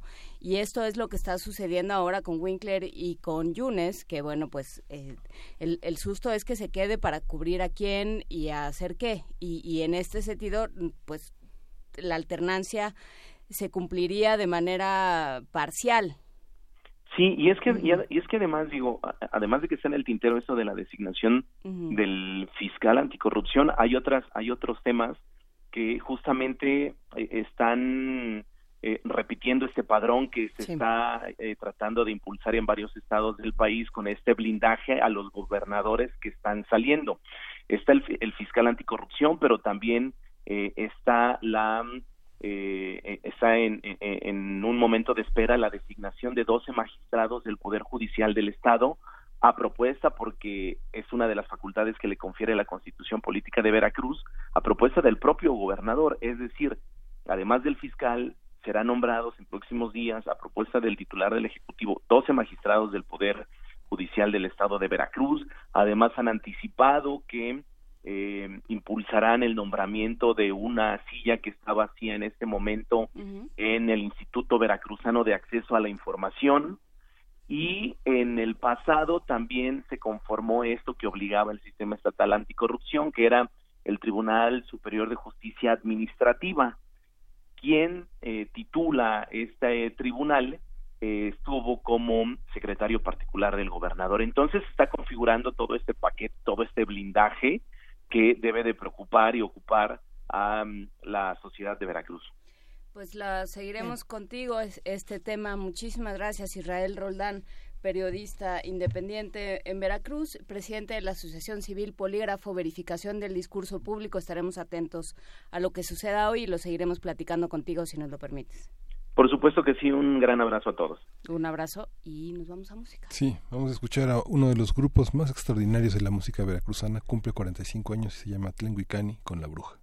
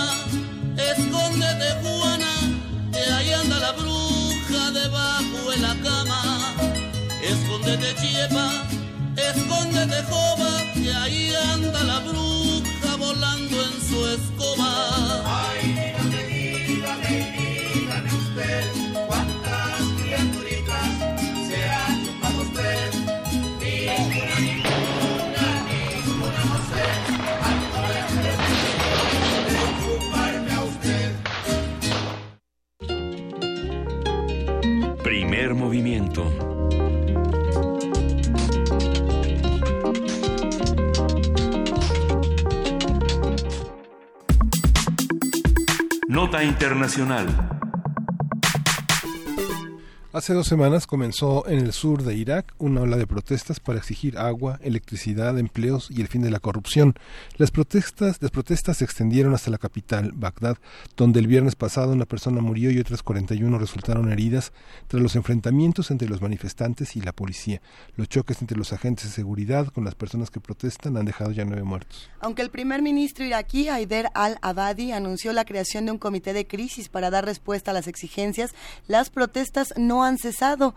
El clérigo chií Mugda al-Sadar, de la coalición que ganó las elecciones parlamentarias celebradas en mayo, respaldó las protestas y se pronunció por aplazar la formación de gobierno hasta que las demandas sean satisfechas.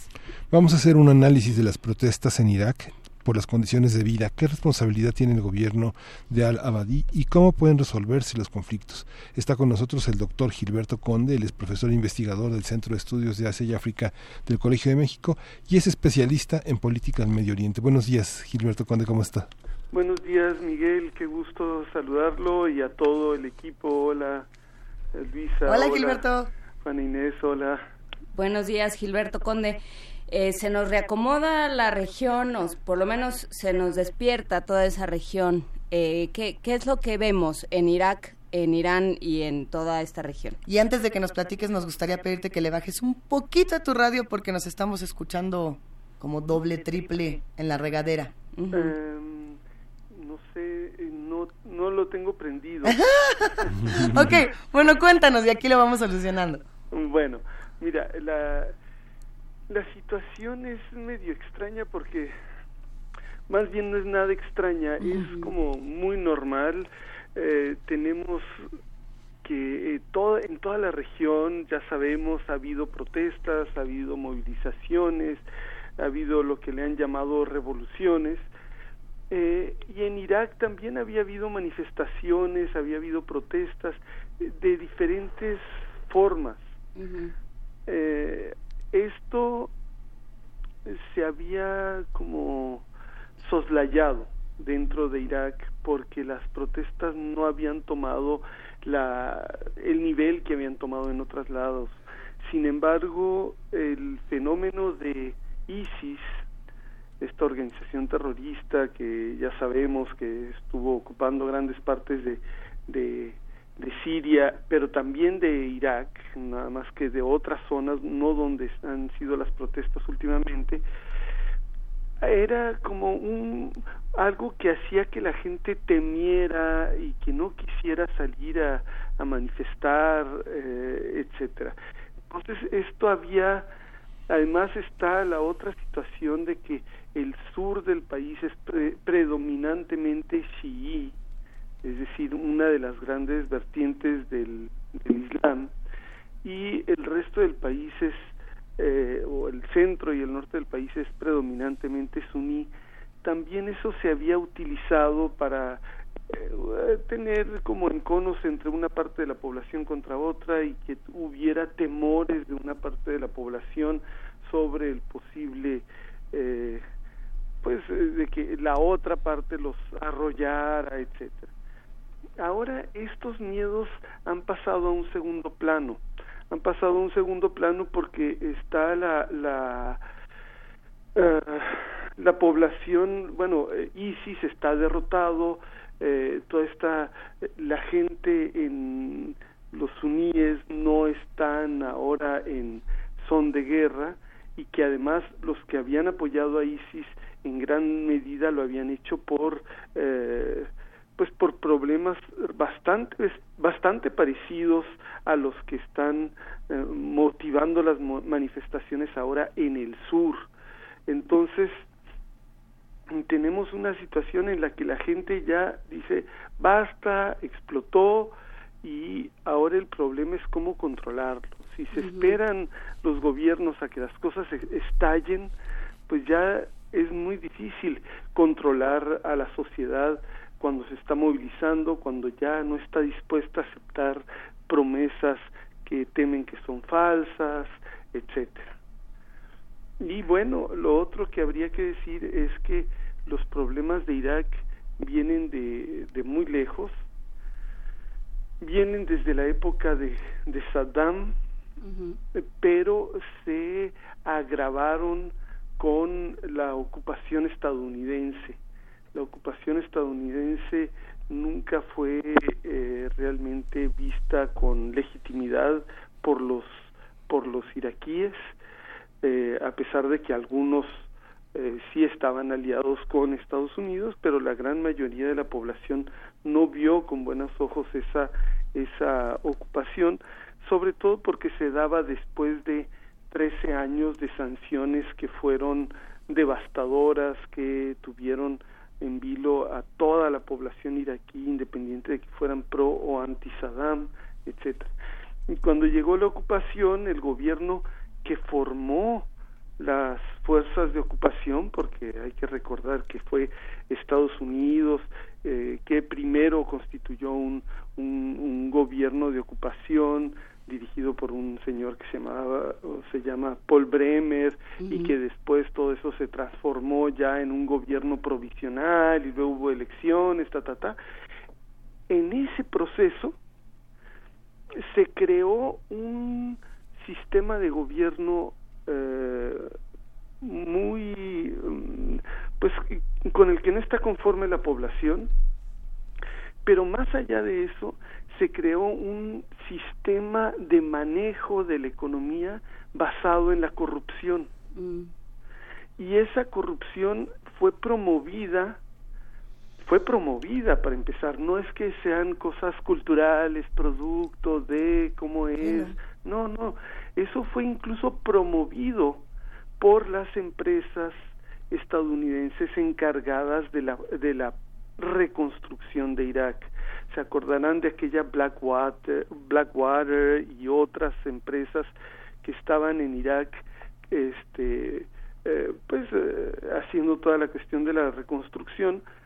Estas empresas crearon ese y fomentaron ese sistema en el cual le daban una parte o unas cantidades a los gobernantes para eh, que les dieran a ellos contratos y todas esas cosas este, y que se los siguieran dando a ellos. Luego estas mismas empresas no fueron tan exitosas este, porque pues en lo que estaban era en, en la idea de ganar mucho dinero y gastar poco, como es eh, más o menos lógico en esos sistemas tan corruptos este y bueno eh, después Irán empezó a tener una digamos una intervención muy grande en la reconstrucción de Irak. Irán el país vecino, que también la religión predominante eh, es el Islam chií, eh, y que es un vecino que estuvo en guerra con Irak en la época de Saddam en los años 80, este, pues Irán ante las fallas del todo el sistema de reconstrucción de parte de Estados Unidos, logró penetrar y apoyar la reconstrucción de Irak con mucho más apoyo que Estados Unidos eh, de parte de Irán. Sin embargo, eh, la situación es compleja porque Irán ahora, sobre todo con la restauración de las sanciones de parte de Estados Unidos, pues pide que se le pague eh, una deuda muy grande que tiene el gobierno iraquí por concepto de electricidad provista por Irán.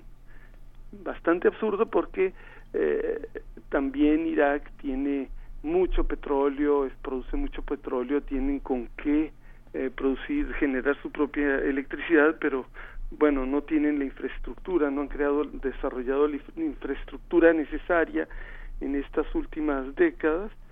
Y este entonces tenemos una situación muy enredosa en la cual la población estalla porque aumentan los precios eh, pero sobre todo baja el abasto de electricidad está limitada a ciertas horas del día cuando que se tienen eh, temperaturas de 48 y se han registrado hasta cerca de 50 grados centígrados en, en las últimas semanas y pues la población no puede soportar eso. Además de que ha bajado el abasto de agua, eh, etcétera.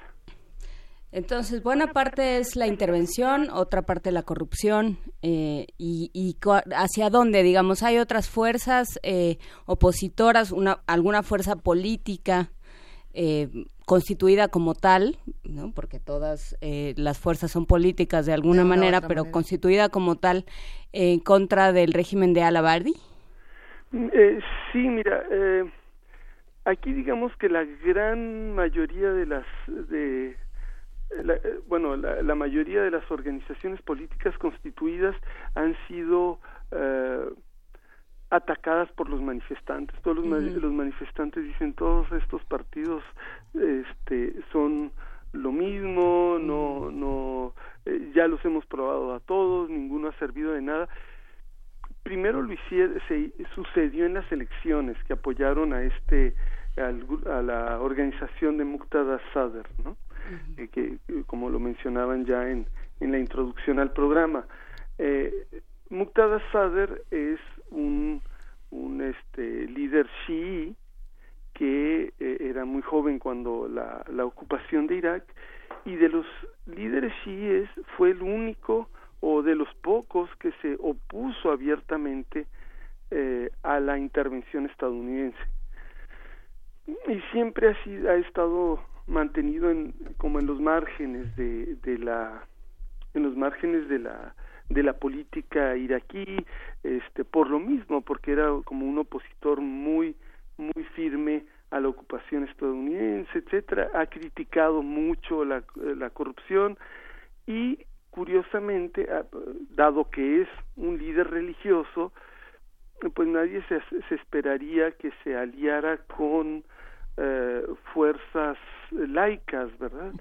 Y sin embargo sí sucedió el año pasado hubo manifestaciones ya el año pasado mm, que eran dirigidas simultáneamente por el por el Partido Comunista. U otras versiones u otras tendencias del Partido Comunista y también por la organización de Muqtada Sadr.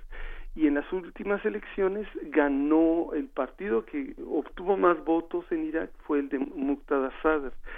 Sin embargo no ha tomado no ha formado gobierno y había tendencias a, a, querer evitar que, que pudiera formar el gobierno, querían hacer una coalición nueva que tuviera más escaños en el Parlamento que, que el partido de Sader. Entonces, eso pudo, también puede haber contribuido. Sin embargo, no creo que sean los partidarios o el mismo partido de Sader el que esté detrás de las movilizaciones y el que esté haciendo que las movilizaciones sean tan duras y tan reacias a compromisos. Yo creo que eso es eh, eh, se escapa de las manos de él, aunque claro él tratará de, de aprovecharlo eh, para para sus intereses políticos también. Pero digamos cuando tenemos una situación como esta, Gilberto, también es importante pensar qué pasa con los medios de comunicación y sobre todo con los periodistas en una región como esta. Eh, estábamos leyendo justo una noticia de un abogado que fue asesinado hace unas horas en esta región, eh, justamente defensor de los de los manifestantes. Eh, lo mismo, así como los abogados están en riesgo, como las poblaciones más vulnerables siempre siguen siendo las más, más, más, más vulnerables. ¿Qué pasa con estos medios y con estos periodistas que tienen que informar? Sí, bueno, eh, ya sabemos que Irak y Siria son países aún más peligrosos que México para los periodistas, cosa ya bastante impresionante. Eh, pero sí, es, ellos eh, hacen una labor realmente heroica en situaciones que han sido de guerra constante para Irak, casi constante desde 1979 o digamos 1980 hasta ahora este y en esas condiciones de guerra pues los poderes o los poderosos eh, le tienen muy poco respeto a la prensa libre y tratan de coartarla. En los años 80 pues no había mucha prensa libre pero pero a ver esto está bueno. Te escuchamos Gilberto ahora soy yo el que tiene el eco. bueno, entonces decía que eh, la prensa la prensa libre se empezó a desarrollar a partir en gran medida de la creación de Al Jazeera en, en el 97 si no me equivoco y de ahí para acá ha empezado a haber movimientos de, de prensa libre ahora con con la ocupación digamos la parte positiva, entre comillas, de la, de la ocupación ha sido que eh, organizaciones de sociedad civil se han podido establecer, eh, también eh, prensa, hay un grado importante de libertad de prensa, hay este, medios que han aparecido, y además de que sigue Al Jazeera misma actuando ahí con, con un grado importante de libertad, pero los periodistas enfrentan situaciones de riesgo eh, muy grandes y no únicamente en las zonas en las que está presente eh, Estado Islámico. Ahora eh, el, hay un, se creó un observatorio iraquí de derechos humanos que ha estado denunciando las diferentes pues los, las muertes, el uso de armas de fuego por parte de la policía del ejército en estas en contra de los manifestantes, el arresto de numerosísimos manifestantes y en esas condiciones el Estado en lugar de eh, buscar la solución que parecería obvia para gente pues de la calle como nosotros pues no no no no reacciona así, sino que reacciona también por medio de la represión, matando a la gente que informa y a la gente que defiende a los manifestantes. Eh, pues habrá habrá que ver qué es lo que sucede porque justamente son muchas cosas las que se conjugan no y mucho pasado en, en este en este presente de la región y creo que no no nos gustaría dejarte ir eh, Gilberto Conde sin tener tu opinión sobre estos pues pues son como pleitos de, de la calle ya de muy avanzada la noche entre y que y que podrían dejar de serlo rápidamente y convertirse en conflictos internacionales muy serios entre Irán y Estados Unidos, donde también aparece el tema de corrupción, donde también Mike Pompeo, secretario de Estado, juega un papel importante, además de del presidente Donald Trump y sus tweets. ¿Cómo lees tú este conflicto? No, es, es sumamente grave porque la posición del, del presidente eh, Trump es una posición eh, sí, y de su administración es una posición que aparentemente quiere la guerra con Irán. Y su discurso ha sido un discurso cada vez más belicista este con exigencias que realmente pues sí son absurdas porque ya había un acuerdo, había un acuerdo que había apoyado Estados Unidos como como nación, digamos, no no no hablemos de individuos, pero este Obama cuando firmó ese acuerdo lo hizo a nombre de Estados Unidos y buscando los mejores intereses de Estados Unidos y de Estados Unidos y de sus aliados. Entonces, la situación que se ha creado ahora es porque este Trump ha venido a destruir o a intentar destruir un acuerdo que, que ya estaba firmado, que ya estaba establecido, eh, lo cual pues le, le no le puede dar ninguna legitimidad a sus a sus pretensiones. Esto esto debe quedar clarísimo, creo yo, porque eh, sin embargo esto pues no no necesariamente es un gran alivio para los iraníes porque eh, la intención está ahí, el, la bravuconería está ahí y este y claro las cosas pueden ir en cualquier sentido porque es bastante impredecible este señor ya ven en, en Corea pues al final eh, se se pudo hacer algo verdad pero qué va a suceder con Irán es está por verse y está complicado porque eh, a diferencia de Corea los vecinos de de los vecinos de de Irán, algunos de los vecinos, están en el sentido belicista del señor Trump. Y, y, esto pues no, no puede ser, pues no ayuda, digamos, ¿no? Al contrario, hace las cosas más, más peligrosas. Este, sí, más peligrosas. Eh, ahora, por ejemplo, Arabia Saudí en Irak está tratando de convencer que ellos pueden dar mucho dinero para ayudar a resolver la crisis actual eh, de las manifestaciones, que pueden dar electricidad, etcétera. Pero es de nuevo esta historia de las, perdón, de las potencias grandes, medianas o pequeñas de cualquier tamaño potencias que tratan de utilizar eh, la geopolítica para eh, hacer avanzar sus propios intereses y en realidad lo que menos les preocupa eh, con toda apariencia es la suerte de la de la ciudadanía. Muy complejo, muy complejos los dos temas, queridísimo Gilberto Conde. vamos a tener que seguirlos conversando y si te parece bien, hablamos muy pronto, en las próximas semanas. Sí, me dará mucho gusto volver a platicar con ustedes Esperemos que, que, así sea y que todos estos conflictos se resuelvan de la mejor manera posible. Un abrazo, Gilberto. Hasta luego. Un fuerte abrazo. Hasta luego. Hasta luego. Creo que ya se quitó el eco. Mira, ya. ya. se fue el eco sinistro. Nosotros nos quedamos con música aquí en primer movimiento. Vamos a escuchar música tradicional eh, de Asiria. Vamos a escuchar Besmarevan Kala Moira.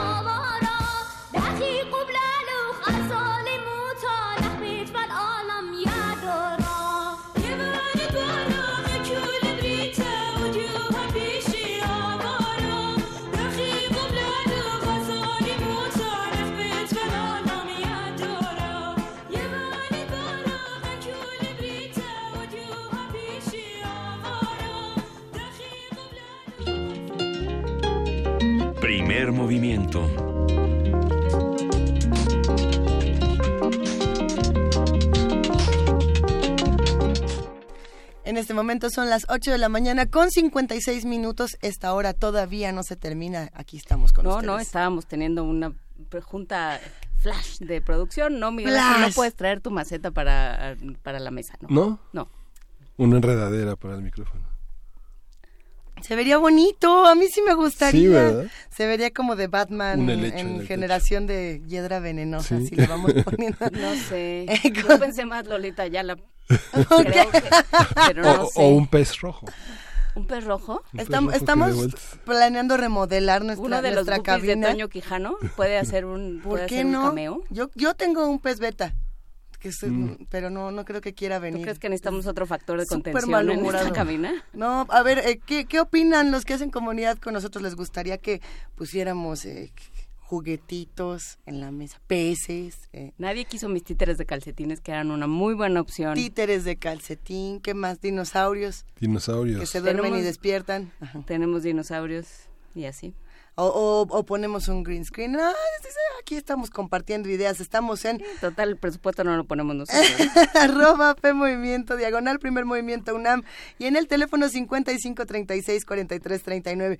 Todo esto viene a cuento porque ya regresó la transmisión de TV UNAM en el canal 120 y en el 20.1 y ya no nos podemos venir en pijama, ya No. andamos muy peinaditos. Disque, hubo mi palmera que los ya... este, Unas más que otras. uno- ¿Qué, qué me ¿Eh? quieres decir, Juana? Nada. Órale, órale. No, a ver, eh, gracias a los que están haciendo comunidad con nosotros. Eh, hay otra vez muchísimos mensajes, muchísimos comentarios. Eh, hay temas que son más difíciles que otros y por supuesto el tema de Irán y el tema de Irak son dos discusiones distintas que se tienen que abordar y que se tienen que seguir discutiendo. Y un tema que siempre regresa a las discusiones en Estados Unidos es, pues señores, ustedes, buena parte del tiradero, ustedes lo dejaron. O sea, esta idea de vamos a Ay. ayudar a, o sea, esta, bueno, este argumento falaz del cual se valió Estados Unidos durante los años 80, los años 90 del siglo pasado y por supuesto eh, principios de este siglo, eh, de, es que lo hacemos por su bien porque porque justamente ustedes no entienden la democracia y se les vamos a Ah, explicar claro. quitándoles todo, dejando nuestras empresas, este, instaurando regímenes corruptos y bueno, pues ahí nos vamos y luego los criticamos. Y entonces pues ahí están los resultados, ¿eh? en una inestabilidad completa, en una falta de gobernabilidad y en una idea muy extraña de la identidad de estos países. ¿no? Yo creo que con eso fue con lo que eh, con lo que se metieron y ahorita se están pagando las consecuencias. Sí, justamente esta, esta idea de Trump de sentirse parte como de la minoría, de la, de la oposición que por fin llegó a la- al poder, ¿no? Ay, Trump. Es interesante. Ay, Trump. Hay que seguir estudiando. este Rosario. Martínez quiere mandarnos su tortuga de río que anda de vaga en el jardín. Pues mándanosla. ¿Dónde, Sí. dónde nos puso esto? Sí. Y Ah. Pablo Extinto sí quiere los títeres de calcetín. Voy a hacer una petición, eh, voy a juntar firmas. Dice aquí, pongan muñequitos en la cabina al puro estilo del tío Gamboín. Pues si te asomaras a nuestra oficina. Pero no estaría mal poner así ciertos seres, irlos cambiando. Y, y a que se muevan solos de pronto. No, no es cierto. Ya, vámonos a una pausa y regresamos a la tercera hora de primer movimiento a través de radio y de TV UNAM. Primer movimiento. Hacemos comunidad.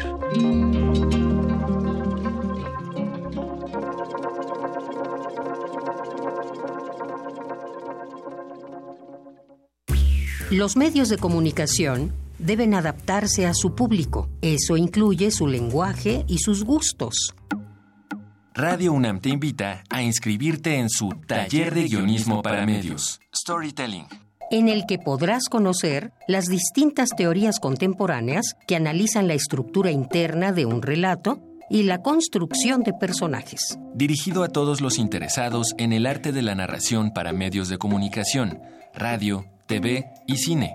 Imparte Alejandro Valdés Barrientos. Del 6 al 29 de agosto, todos los lunes y miércoles de las 18 a las 21 horas en las instalaciones de Radio UNAM. Informes e inscripciones al 56 23 32 73. Ordena tus ideas y evoca tus historias. Radio UNAM, Experiencia Sonora.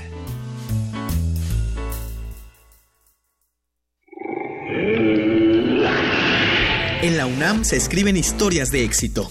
En Fundación UNAM hacemos que estas historias sean posibles ya que becamos anualmente a más de 68 mil universitarios. Súmate 5340-0904 o en www.funam.mx. Contigo hacemos posible lo imposible. ¿De qué color eres?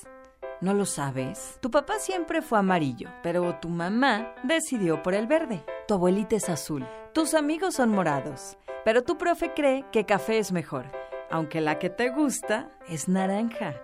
¡Basta! Dejemos de vernos en colores y démosle un rostro humano a la política. Queremos escucharte. Suma tu voz a la nuestra. Entra a www.somoscomotú.mx. En el Partido Humanista, somos como tú. El Centro Nacional de las Artes invita a una experiencia audiovisual inmersiva con contenidos 360 grados y de realidad virtual, a través de seis obras digitales producidas por la cantante islandesa Björk y renombrados artistas visuales. Las piezas hacen un recorrido por los álbumes Vulnicura y Biofilia, que abordan la vida personal de Björk. La muestra Björk Digital se puede visitar en la Galería Central y en las salas Espacio Alternativo y Arte Binario del Centro Nacional de las Artes de la Ciudad de México.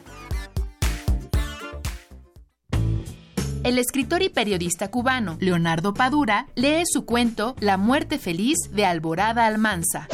En la amarga realidad de la vida real, más de una noche se acostó con hambre y mientras miraba el cielo estrellado por las rendijas del techo, tímidamente le había pedido a Dios y a San Rafael Arcángel le concedieran una muerte rápida e indolora que la liberara de las pesadillas, del calor y de los cocimientos matinales cargados de azúcar. Aprovecha tu tiempo escuchando www.descargacultura.unam.mx. La psicología observa al ser humano, sus escenarios y comprende su diversidad. Adentrémonos en ella. Juntos hagamos conciencia, psicología y sociedad. Un programa de análisis y reflexión con Berenice Camacho y las doctoras en psicología Tania Rocha y Mariana Gutiérrez todos los lunes a las 18 horas por el 96.1 de FM y su retransmisión los jueves a las 16 horas por el 860 de AM. Radio UNAM, Experiencia Sonora. Me enteré en qué país vivía cuando entré a la universidad. Han pasado 50 años. Más de medio millón se calcula que es la cantidad de gente que asistió a esta manifestación. Ellos fueron el movimiento estudiantil. Más que ingenuidad, era un aislamiento. M68. Voces contra el olvido. Serie documental con nuevos testimonios de quienes participaron en el movimiento estudiantil. Eran cadáveres, un cuerpo encima de otro. Vi tres o cuatro este, montones de compañeros muertos dentro de la Plaza de las Tres Culturas. Todos los martes a las 10 de la mañana. 96.1 de FM.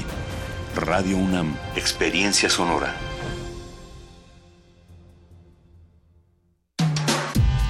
Primer movimiento. Podcast y transmisión en directo en www.radio.unam.mx.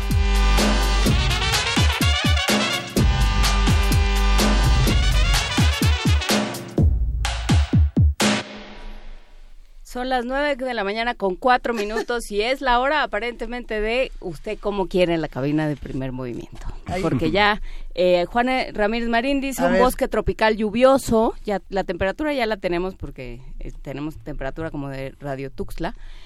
Y Está una rico. guacamaya y un mono que acompañen a la tortuga. Este, Si pero por guacamaya te refieres a, a la torta, o- o- no, sí son guacamayas, ¿no? sí son guacamayas, pero yo creo que mejor no. sí. Este, nada más que Guajolota, Rosario... no guajolotas, El, el también las problema va a ser este todos los permisos que vamos a tener que pagar para que el este la guacamaya, el mono, la tortuga, todos tengan sus derechos laborales, esos que nosotros no tenemos y así Ajá. puedan descansar cada cierto tiempo y esas cosas. Ok, ¿qué otra propuesta tenemos por aquí? Ya Pablo Extinto dijo que él colabora no con dos, sino con tres títeres de calcetín, que bueno, porque ya tenemos dos, entonces ya, ya nos faltan menos. Ajá. Este Armando Carreto dice, propongo de fondo una pared llena de libros y ustedes en cómodos sofás con micrófonos inalámbricos. Lo que me pasa a mí es que me pones en un sofá y entonces como que me traga y entonces como que ya no me veo. Hace este sonido que es como... Sí. Ah, para los que nos están escuchando, que disfruten esa onomatopeya. A ver, eh, ¿qué otra propuesta tenemos por aquí? Eduardo Abrazo Ruiz Eduardo. Aviñón dice cromaquín, ¿no es cromatín? Ya nunca sé. ¿A qué se refiere? ¿Al green screen? ¿A la pantalla verde? ¿Al fondo que puede cambiar como a uno le guste? En la duda, este, Está padre. Georgina Morelos, que de- a la mínima intimación quiere poner a, a caminar al dinosaurio que vive en nuestra, en nuestra oficina, ya trajo al dinosaurio. Ya trajeron, ya trajeron al dinosaurio. ¿Quién se trajo al dinosaurio y a qué hora llegó aquí? Gina lo trajo. Gina, porque, Gracias, porque- Gina. Porque le gusta mucho el dinosaurio. Mira, ya nos estamos poniendo muy contentos en esta cabina. Tenemos dinosaurios, tenemos termos, pero sobre todo tenemos mucha poesía necesaria. Primer movimiento.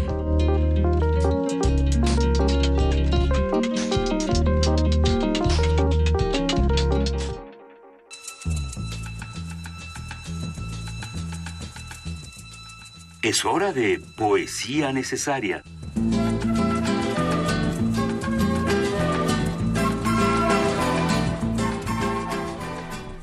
Juana Inés de esa es el momento de tu poesía necesaria.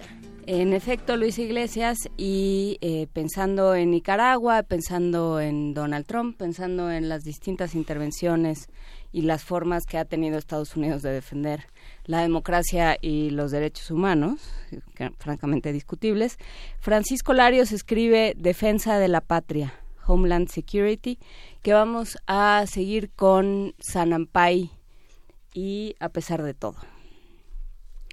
Defensa de la patria, Homeland Security. Ni la migra sabe cuánto fui deportado, ni cuánto extrañé los dos flancos de la margen de todos los muros que me truncan. La migra no puede imaginar este refugio sin techo y repleto de estrellas que atravieso en la noche. En esta noche y en este refugio, en compañía de otros como yo, sin techo y llenos de estrellas, cruzo la tiniebla a mis anchas. Es la única libertad que conozco.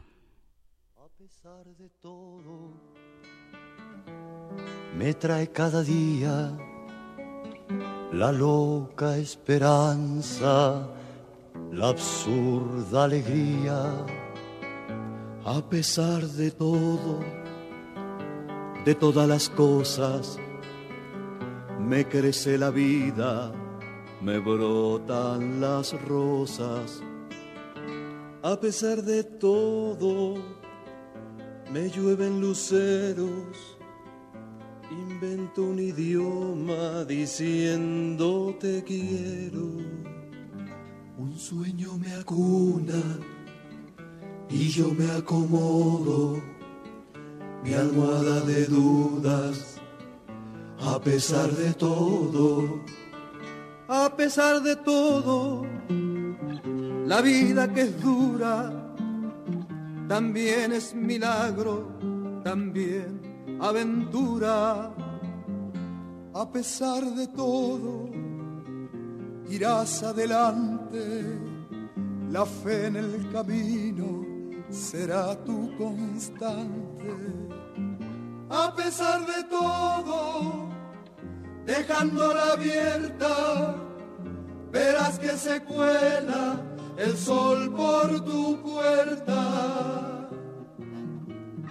No hay mejor motivo si encuentras el modo de sentirte vivo a pesar de todo.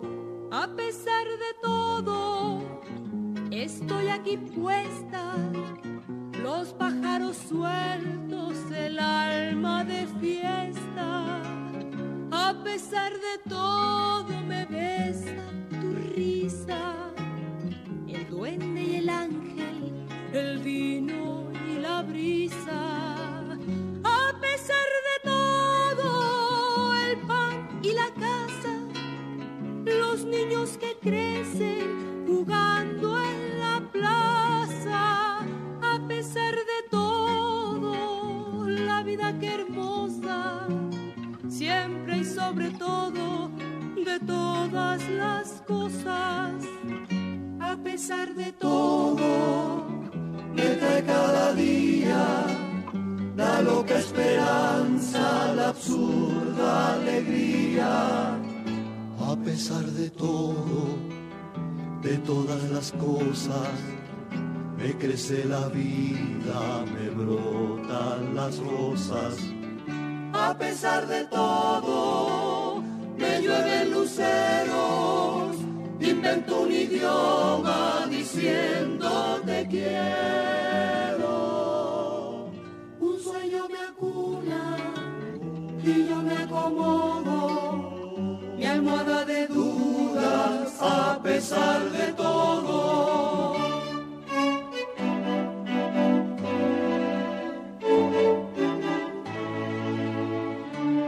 Pesar de todo, la vida que es dura, también es milagro, también aventura.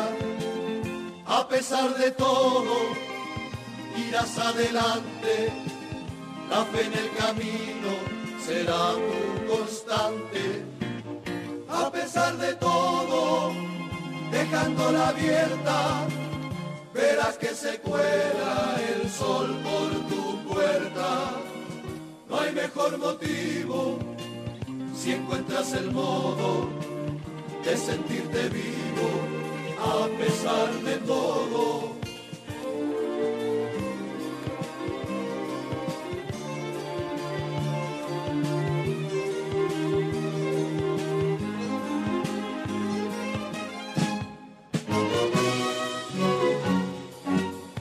A pesar de todo,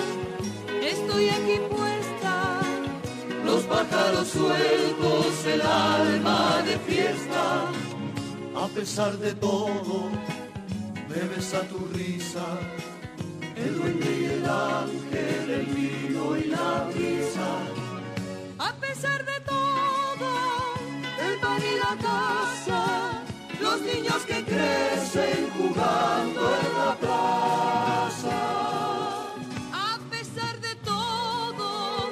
Vida hermosa, siempre y sobre todo, de todas las cosas.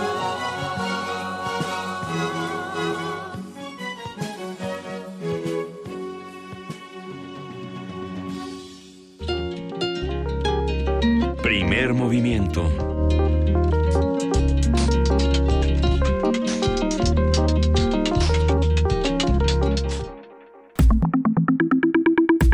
La mesa del día. Los avances tecnológicos han generado las condiciones para la extracción en el mar de minerales y otros metales, algunos indispensables en la industria electrónica. Se estima que las reservas conocidas del 96% de cobalto, del 84% de níquel o el 79% de manganeso se encuentran en los yacimientos marinos. Nautilus Minerals, la primera empresa del mundo especializada en la extracción de minerales en el fondo marino, tiene previsto iniciar este año sus operaciones en una mina de oro, plata y cobre a mil metros de profundidad cerca de la costa de Papúa Nueva Guinea y también contempla un proyecto en una futura mina marina cerca de la costa de México. Recientemente, la Secretaría del Medio Ambiente de México rechazó el primer proyecto de minería del fondo marino, conocido como Don Diego, para la extracción de roca fosfórica frente al Golfo de Ulloa en el Pacífico Sudcaliforniano a 50 metros de profundidad. De acuerdo con el anuario 2017, las actividades extractoras en México, minería e hidrocarburos hacia el final del sexenio, que fue publicado por Fundar, existen 14 concesiones mineras en los mares territoriales de nuestro país que abarcan 737.6 mil hectáreas de superficie marina. Vamos a conversar sobre este concepto de minería en los mares, cuáles son sus repercusiones económicas, medioambientales. Y está con nosotros Violeta Núñez Rodríguez. Ella es economista por la UNAM, maestra y doctora en desarrollo rural por la UAM Xochimilco y es profesora e investigadora del Departamento de Producción Económica y del Posgrado en Desarrollo Rural de la UAM Xochimilco. Su último libro es Minería Mexicana en el Capitalismo del Siglo XXI, editado por Ítaca. Bienvenida, Violeta. Muchísimas gracias. Muy buenos días a todos y a todas. Antes de entrar eh, a un tema tan importante y tan complejo como puede llegar a ser este, pues hablemos justamente de qué es la minería de mares y partimos de ahí. Muchísimas gracias. Bueno, hace eh, tres años en México se entregó una de las primeras concesiones en el mundo en el mar, ¿no? Si ya estábamos sorprendidos por los 22 millones de hectáreas que estaban en, a nivel terrestre, eh, que afectaban y que afectan a comunidades y pueblos originarios y comunidades campesinas en general, pues nos sorprendió más eh, enterarnos de que se había entregado por primera vez en este país y a nivel internacional una concesión marina en el mar, ¿no? Nos llamó mucho la atención, empezamos a hacer como contacto allá e investigaciones con eh, los compañeros de eh, directamente de algunas cooperativas y de algunos espacios como un periodista ya que después nos enteramos que había sido, eh, bueno, le habían levantado una orden o le habían girado una orden de aprehensión, ¿no? Y nos preocupó muchísimo esta situación y lo que nos enteramos es que se habían entregado 91 mil hectáreas en medio de eh, el mar de Baja California Sur a una empresa que realmente es la empresa que está detrás, eh, Odyssey Marine Exploration, y se entregaron para sacar 7 millones de toneladas de fosfato anual por 50 eh, años, o sea, es decir, es decir, 350 millones de toneladas de fosfatos por estos 50 años, sin ningún pues temor a afectar a las comunidades pesqueras, quienes ya tenían las concesiones pesqueras desde hace muchos años y en una reserva pues realmente de alto nivel para eh, la biosfera a nivel internacional, es una reserva de la biosfera también a nivel internacional, ¿no? Eso fue lo primero que nos enteramos y de ahí empezamos a investigar y vimos que el problema era mayúsculo, no solamente era eh, la entrega de esta este, eh, concesión, sino que empezamos a investigar que había una autoridad que no conocíamos, la, Autoridad Internacional de los Fondos Marinos, que es una autoridad que depende de, la ONU, ¿no? no directamente, pero depende de, ahí, de ahí se deriva. Y nos enteramos que eh, el problema de la minería iba más allá de México, que ya es para nosotros muy grave, y de Papúa Nueva Guinea. Eh, y empezamos a ver que se habían entregado hasta el año anterior, y bueno, hasta este año también, más de 122 millones de hectáreas en el mar de, pues, de Clarion Clipperton, cuya costa y país más cercano es México, ¿no? Es decir, estamos ante un escenario sumamente complejo eh, y decimos, nos atrevemos a decir que es la minería por la inversión que se está haciendo a nivel de empresas mineras, es la minería que viene. Por supuesto, estamos muy preocupados por lo que pasa a nivel de territorio, pero también estamos muy preocupados por esta nueva minería que ya está, eh, eh, pues, realmente en un proceso avanzado. Les digo, se han repartido 122 millones de hectáreas eh, en los fondos marinos en esta costa cercana a, o en este espacio cercano a México, a varias empresas a nivel internacional. Digo, también se junta, bueno, este, este volumen de toneladas que dices son como 300 veces el Estadio Azteca. Sí, claro, claro, claro, claro. Sí, por ejemplo, en el caso de la entrega de las 91 mil hectáreas que se, que se dieron a esta eh, empresa Odyssey Marine Exploration, pues es el doble de la superficie de la ciudad de, de, México, ¿no? O sea, estamos hablando de grandes dimensiones y, eh, bueno, además una gran, gran cantidad de toneladas, 7 millones de toneladas al año que se pretenden sacar eh, durante la primera manifestación de impacto ambiental decía que se iba a hacer una extracción eh, de los durante los 365 días todo el año, ¿no? Las 24 horas. Y bueno, hubo un rechazo de esto. Después se presentó una segunda manifestación de impacto ambiental. Bajaron el número de días, pero prácticamente es todo el año. Únicamente se dijo solamente cuando haya algún eh, pues eh, periodo donde, porque ahí pues, conviven todas las especies de ballenas, las tortugas, ¿no? Cuando hay algún un periodo especial de, de, de eh, eh, haremos como una pausa. Sin embargo, pues realmente es todo, todo el año lo que se pretende este, extraer, ¿no? Pero bueno, insistimos, si el problema va más allá de esto, sino que ya es una minería que eh, está, o sea, la minería terrestre está pensando en que ya el mineral será insuficiente a nivel del espacio terrestre y entonces es necesario avanzar hacia el mar, ¿no? A ver, para, para los que nos hacen comunidad con nosotros y que a lo mejor no están o no estamos tan familiarizados con un tema como este, ¿cuáles son las consecuencias a corto plazo y, a largo plazo para entender la magnitud del problema?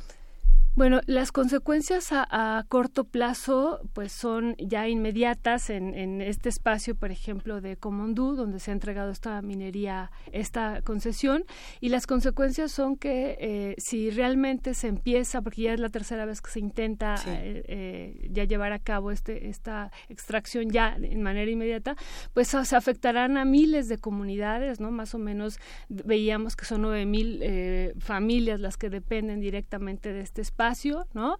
Eh, pero también hay que decirlo que estamos afectando, se afectaría a una gran cantidad de ecosistemas marinos y no solo eso, a nivel terrestre tendría serias repercusiones porque la temperatura eh, terrestre se regula a partir de los océanos, ¿no? O sea, no, el capital no está pensando en eh, las dimensiones que tendría hacia futuro avanzar hacia el mar, ¿no? Y para ellos es como muy sencillo, digámoslo entre comillas, eh, decir, eh, si avanzamos hacia el mar, resolveremos el, el problema de que ya no hay minerales en el, espacio terrestre, se están agotando. Hacia 2050 se calcula que se tendría que extraer 50% más de las economías emergentes como la nuestra. Y se dice, bueno, avancemos hacia el mar, eso es el capital, sin pensar en las consecuencias ambientales. Dos, otro elemento que ellos argumentan y dicen, este, tenemos muchos conflictos a nivel terrestre, ¿no? Están eh, más o menos contabilizados mil conflictos eh, intensos a nivel mundial por el Atlas socioambiental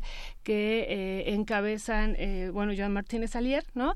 Y realmente ellos dicen, para no tener conflictos en este espacio terrestre, además de que se agotan los minerales, podemos avanzar hacia el mar y realmente ahí no hay comunidades, no hay pueblos indígenas, no hay quien defienda esos espacios, ¿no? Entonces, eso sería como otro de los elementos que están planteando sin pensar nuevamente, les digo, en toda la repercusiones tanto físicas en el, en, el mar, ¿no? Pero también las que tendríamos nosotros en el primero los pescadores, las cooperativas pesqueras, los prestadores de, servicios turísticos y en general todo el espacio terrestre que sería pues, realmente desastroso. Incluso se ha argumentado que no conocemos las, las magnitudes todavía de los impactos porque no hay ninguna experiencia en el mundo de minería marina hasta el momento. todavía no sabemos qué puede no pasar. sabemos, no, no sabemos, eh, están ellos pensando, eh, digo, lo de Comondú es eh, todavía dentro del territorio nacional, pero lo que ha entregado la Autoridad Internacional de los Fondos Marinos ya está fuera de cualquier jurisdicción nacional y realmente es ahí donde también tenemos que poner el, la atención y sobre todo nosotros porque somos la costa más cercana, ¿no? Entonces, pues, pues, realmente si hay preocupación, si nos interesa que se conozca esto, les digo, ya de por sí estábamos muy preocupados por los 22 millones de hectáreas que se, que están aquí concesionadas de manera eh, que, bueno que están ahorita vigentes han sido más no pero pues ahora nos preocupa muchísimo más porque vemos que la inversión eh, fuerte de la de los eh, de las empresas mineras ya no está acá sino hacia el mar ¿No? Y pues parece que esto es como un avance silencioso, una, decimos nosotros, una colonización de los fondos marinos, pues de manera callada, ¿no? Y a ver, es preocupante. Eh, mucho. Vámonos un paso para atrás. Eh, ¿cómo, ¿Cómo funciona? O sea, ¿qué es lo que pasa? Porque uno tiene muy en la cabeza cómo funciona la minería en tierra, por ponerlo en esos términos, ¿no? Este, desde Blancanieves hasta cualquier, este, hasta muchas películas y muchas formas y muchas imágenes que pueden venir a, nosotros.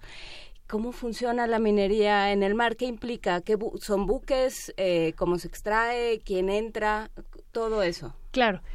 Bueno, eh, la minería que está propuesta para la, forma de extracción para Baja California Sur es una es a través de un dragado, eh, son buques como muy bien lo, señalas que entran al mar y eh, con una especie de aspiradora eh, ellos van levantando los fondos eh, eh, marinos, van levantando, pues se calcula que puede llegar a ser hasta de varios metros de profundidad, se aspira, como realmente, en, sí, como si fuera una aspiradora, y eso se lleva a los barcos, ahí se procesa, se saca, en este caso de, de, de Baja California, se separa el fosfato y después los desechos se regresan al fondo marino. Y ellos dicen en la manifestación de impacto ambiental que no tendrá ninguna consecuencia pues seria que después esto... O sea, un microorganismo que lo pases por la aspiradora no le pasa nada. Ajá, pero bueno, el problema... ¿Cómo no le va a pasar? Claro, claro, claro. El problema es que ellos dicen, no, no pasa absolutamente nada, este, separamos este eh, elemento eh, del fosfato y lo demás va hacia el fondo del mar, ¿no? Realmente, pues lo que se ha dicho eso es absurdo, ¿no? Eh, no solamente por lo que implicaría separar el fosfato que ya tiene una lógica, ¿no? Eh, eh, dentro de los ecosistemas, sino también, por ejemplo, otro, otra gran preocupación es el ruido, ¿no? Que genera las máquinas, estas aspiradoras, ¿no? De, succión y, y, bueno, pues no solo eso, sino también los otros posibles contaminantes que, que traigan, pues los barcos al interior eh, de o, que puedan ser desechados eh, como parte de este proceso no eso es en Baja California eh, Sur pero ahora estamos hablando de otro tipo también de extracción ya en los fondos marinos que estamos hablando ya de 6.000 a 8.000 metros de profundidad donde dicen los biólogos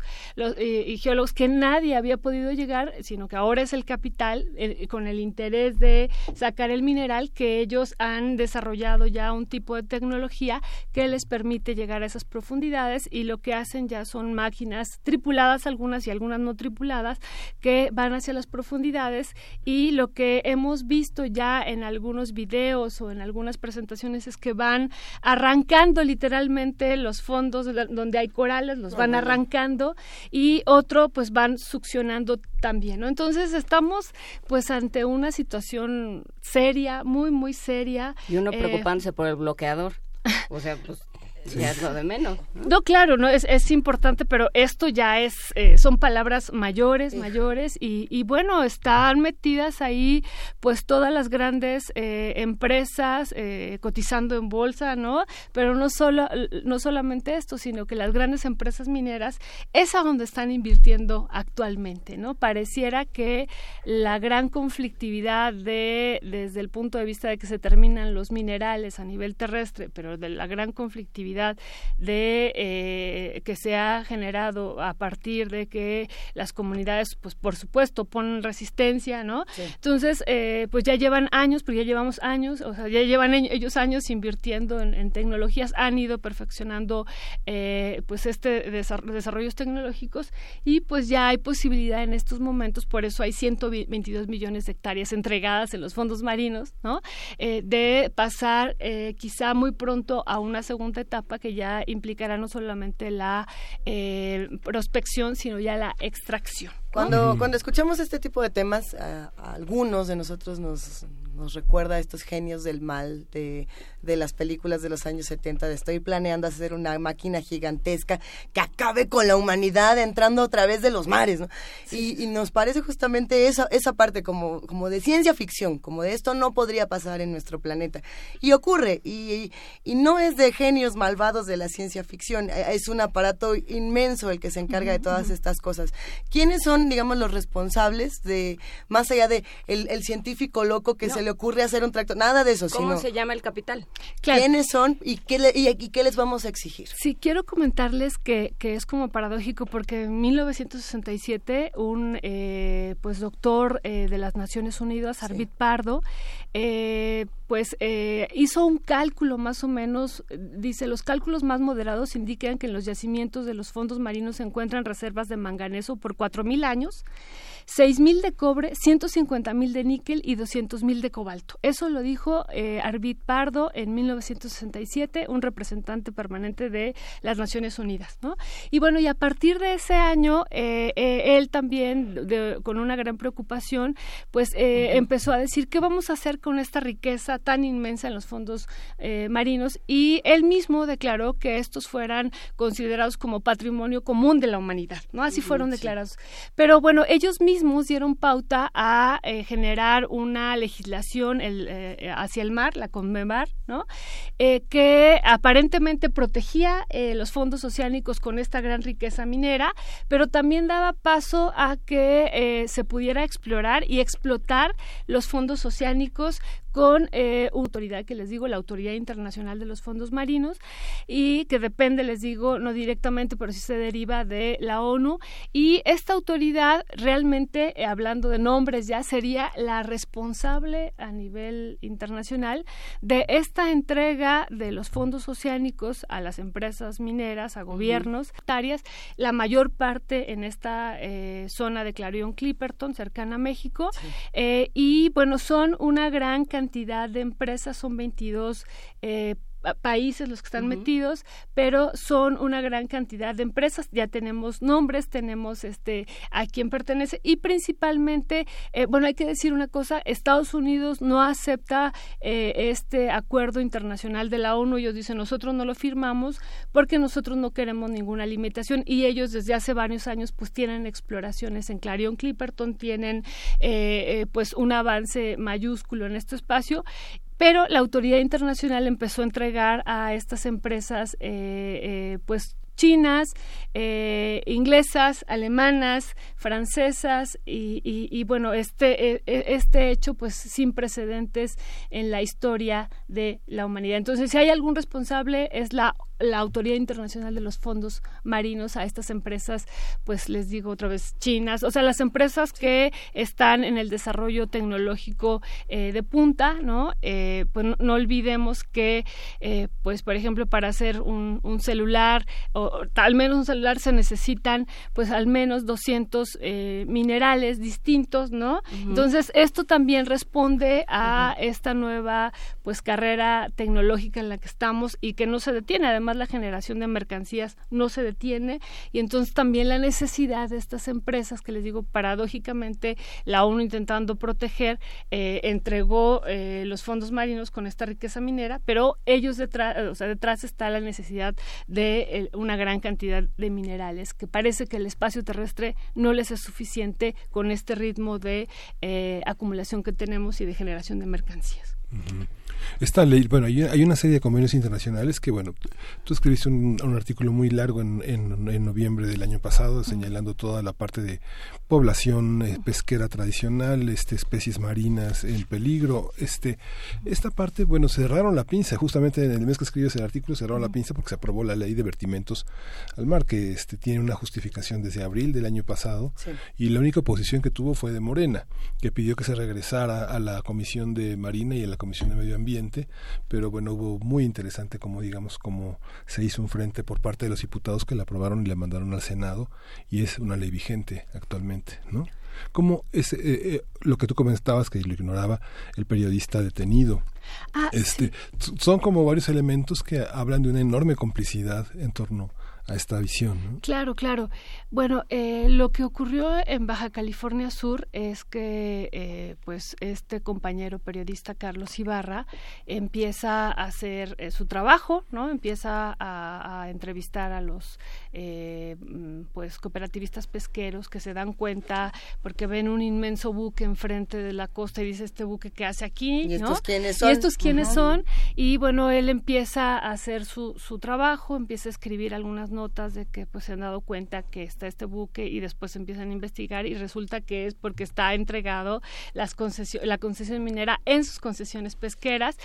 Y bueno eh, después eh, se junta con los cooperativistas pesqueros para hacer pues la investigación y la empresa eh, le pues lo acusa, ¿no? digamos así, ante la nación y la PGR les gira una orden de aprehensión tanto a él, ¿no? Al periodista Carlos Ibarra, como a los cooperativistas pesqueros porque se, se oponen al desarrollo de la nación, así, ¿no? o ah, sea, entonces, eh, eh, pues ellos, ellos decían, nosotros seremos los principales afectados, nuestros hijos, nuestro futuro está en, está en juego, decían los cooperativistas pesqueros, y, era lo que Carlos Ibarra iba, eh, pues, relatando y señalando ajá, en sus investigaciones, que hay que decirlo, que ganó también una mención honorífica en el Premio Nacional de Periodismo, ¿no? Que bueno, porque finalmente esto lo, protege, o sea, lo criminalizan, pero pues también está esta otra parte de su trabajo, pues de gran calidad.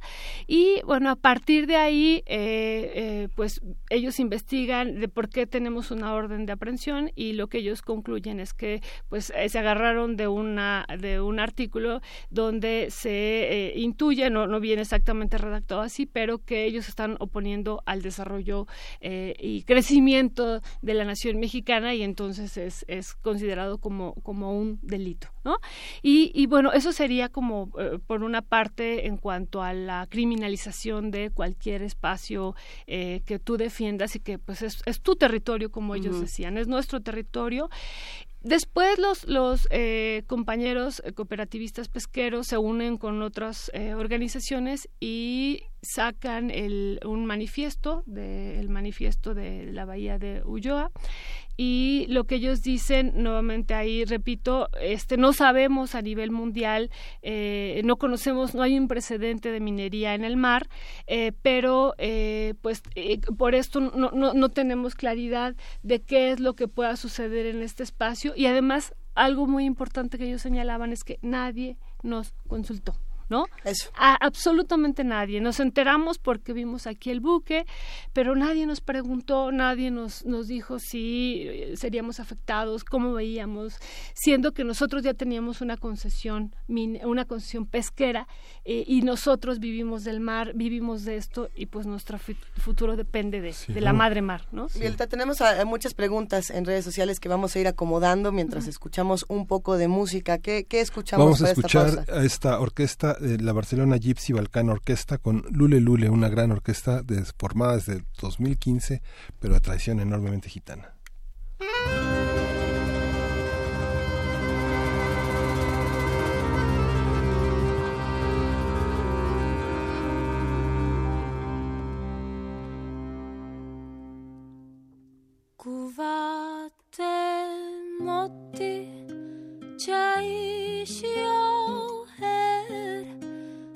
به میره تو هشیم شون میره قوت مدی جایشی آهر گروه تیزه میره تو هشیم شون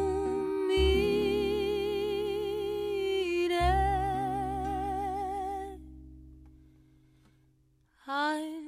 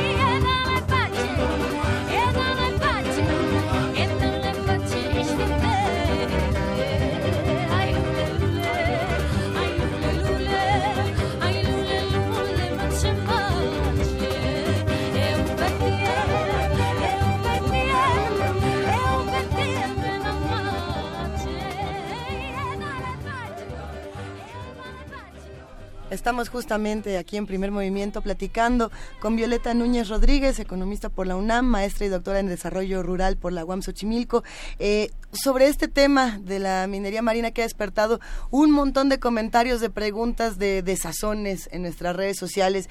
Por aquí hasta Nonson dice, de verdad nos merecemos que nos caiga un meteorito. Bueno, espero que no todos, eh, eh, pero justamente hay, hay muchísima indignación y un desconocimiento de, de algo que está pasando en todo el mundo y en nuestro país en particular muy fuerte, Violeta. Sí, algo, decía algo Miguel Ángel Quemain durante el corte, que es que él estuvo leyendo el decreto, ¿no? La, la ley, y que decía, sí, va a estar horrible, pero la vamos a probar de todas maneras, o Claro. algo Algo similar. así. Claro, claro. Sí, bueno, habría que comentar que hay, en el caso de Baja California Sur, hay pues responsables de manera directa y que es la Secretaría de Economía. que, digo, estamos ahorita eh, próximamente en un momento, un punto de inflexión, ¿no?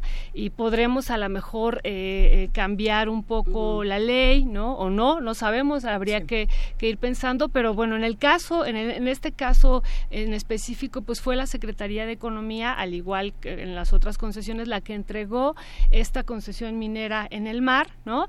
Y amparándose en la ley minera, ¿no? En la ley minera que eh, considera de utilidad pública eh, la eh, cualquier, bueno, la extracción, la exploración, la extracción de los minerales, ¿no? Entonces, ante eso, bueno, pues una de las formas de protección es, será poner mucha, mucha atención, sobre todo en este gobierno de transición que viene, en la eh, darle eh, pues este derecho de utilidad pública a la extracción, eh, bueno, a la exploración, extracción y beneficio de la minería. Eso sería por un lado como, como ir protegiendo y por supuesto también revisar y tener mucho, mucho cuidado a partir de ya en los posibles impactos que tendría la minería marina y legislar al respecto porque no existe, o sea, como no hay precedentes en, en otros Muy espacios, complicado. es complicado porque Sí. decían eh, cuál va a ser el impacto y, y como bien lo decía Miguel Ángel ahorita, pues sí va a haber un, un impacto fuerte, ¿no? No es posible que se extraigan 7 millones de toneladas de,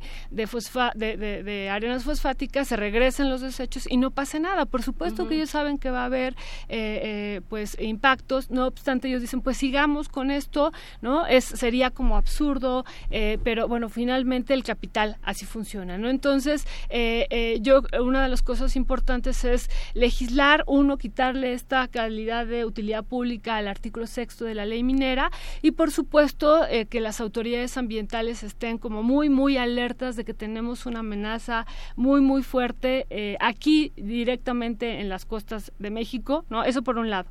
Y por otro, pues eh, México también en esta nueva transi- en esta transición que tendrá tiene que estar como muy muy atento y directamente en la ONU y en esta autoridad internacional de los fondos marinos que no está de más decir que fue eh, dirigida ya por la- por un mexicano, ¿no? Vallarta, José Luis Vallarta, pero que debe estar muy atento México de cómo y a quién se le están entregando los fondos marinos, otra vez insisto, la costa más cercana a México, ¿no?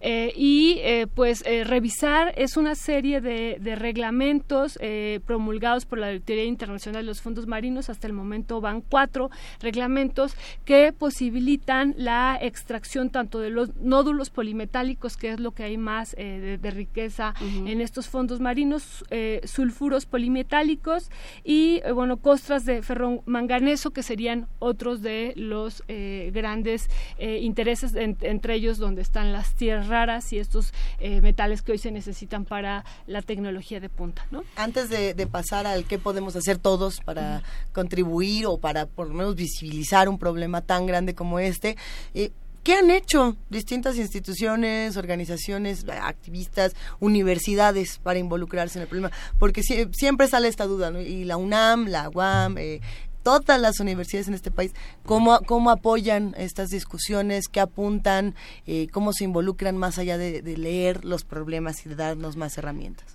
Claro, bueno, creo que en el espacio terrestre hay un avance, no es suficiente, pero sí ya llevamos varios años eh, pues haciendo estas denuncias, ¿no? Este, eh, pues colectivos, organizaciones, eh, pues muy, muy activamente defensores de sus territorios, ¿no? pero ahora tenemos que trascender esta, esta indignación, como decía Luis hace ratito, y llevarla también a estos otros espacios donde pues realmente no se ha puesto atención. En sí, yo les decía fuera del aire, no se sabe nada, se sabe muy poco de este tipo de minería y afortunadamente en, Baja California, pues los cooperativistas pesqueros, eh, los prestadores de servicios, otros compañeros como los periodistas, entre ellos Carlos Ibarra, levantaron la voz y también hubo apoyo de otros eh, eh, pues espacios como la Universidad de Baja California Sur también que se involucró, ¿no? Los geólogos marinos directamente ahí, pues atentos, algunas organizaciones ambientalistas, ¿no?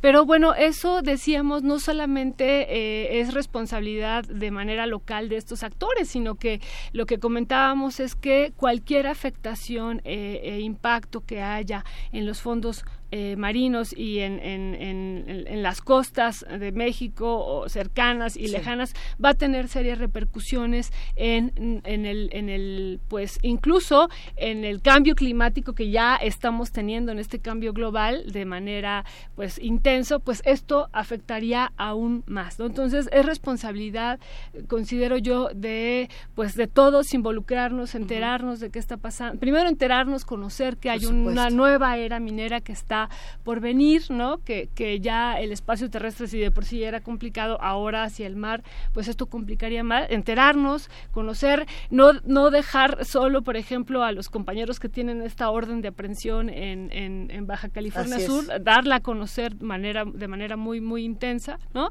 Y estar como, eh, eh, pues también eh, desde la universidad, nosotros, pues decimos, construimos con un granito de arena, ¿no? Esto es nuestra principal arma, hacer la denuncia, hacer las investigaciones, ¿no? Y eh, por supuesto, pues estamos como muy, muy abiertos a, a seguir con este proceso eh, directamente con, con, los compañeros, pues que serán afectados, pero también les digo, eso también nos corresponde a todos, ¿no? Fuera, fuera, fuera del aire lo estábamos platicando, ¿qué medios de comunicación deben apoyar o no apoyan o si apoyan? ¿Cuánto espacio han, han recibido? ¿Cuánto les han dado para poder compartir una nota como esta, Violeta? Pues sí, ha sido poco. Comentábamos, eh, pues lo que decía el otro día el compañero Carlos Ibarra en, en otro espacio de radio, pues es que esto se debe de conocer más, ¿no? Eh, pues eh, precisamente por las bueno, no, no solo por la orden de aprehensión, sino por las implicaciones ambientales, sociales, económicas, ¿no? Ellos dicen esto es para el desarrollo de la nación, para el crecimiento, ¿no? Y lo que estarían eh, haciendo hacia futuro es atentar contra la humanidad realmente, ¿no? Entonces, este, nos ponen en cuestión, ponen en cuestión a las familias de los pescadores directamente ahorita, eh, a los pescadores y a todos los eh, compañeros que viven del mar, de la mar, pero también nos ponen en cuestión como planeta si es que realmente avanza la extracción, o sea, ahorita estamos en la fase de prospección y ya de entrega de los contratos que están hasta mil, hasta el año 2000 2032 ya ahorita eh, entregados, digámoslo así, concesionados a través de contratos, ¿no? Y por supuesto que si avanza eso, pues nos estará poniendo en cuestión a toda la humanidad porque nos cambiará el, eh, la temperatura del espacio terrestre. Y hay que decir que Odyssey Explore es una empresa que se fundó en 94 y que hay una gran cantidad de expertos en arqueología subacuática que señalan que es una casa tesoros, ¿no? Digamos, bajo la máscara de una investigación arqueológica histórica, ha tenido controversias con el gobierno de España, con el gobierno de Inglaterra, este, se ha declarado desde varias partes que es una, que es que, que no salva, vende, vende vende todos los hallazgos que tiene y entra en controversias muy graves. El, Parlamento británico la consideró digamos alguien que afecta a la investigación histórica. Pilar Luna en este en, su directora de eh, acuática en eh, de arqueología subacuática en el INA en 2009 denunció la este la persecución de un de un este de un barco que se hundió en 1631 y que las autoridades mexicanas detuvieron la este la este, que lo pudieran sacar ellos se han dedicado a eso Así es. es. una empresa que digamos son este, totalmente mercantil, ¿no? Como Odebrecht, ¿no? En- de alguna manera sería el equivalente de ese poder en el mundo. Ellos prácticamente toda la parte submarina han hecho una cantidad de documentales en Discovery Channel con coberturas internacionales para todo el planeta de sus hallazgos, ¿no? Porque suscita mucho interés en una prensa que es pagada, que hace como public reportajes de sus hallazgos. Claro, y claro. pasan en Discovery Channel, ha, ten- ha tenido toda la atención de una comunidad ávida de, de ver qué pasa bajo el agua, ¿no? Sí, pero no sabemos en realidad cómo afecta esa... eh, Qué fuerte. Sí. e- ese tipo de descubrimientos y ese tipo de prácticas. Eh, María Jesús Sandoval dice algo que es interesante. Tú eh, dices que los contratos están hasta 2030 32 este, de la Autoridad Internacional de Fondos Marinos. y se puede revocar.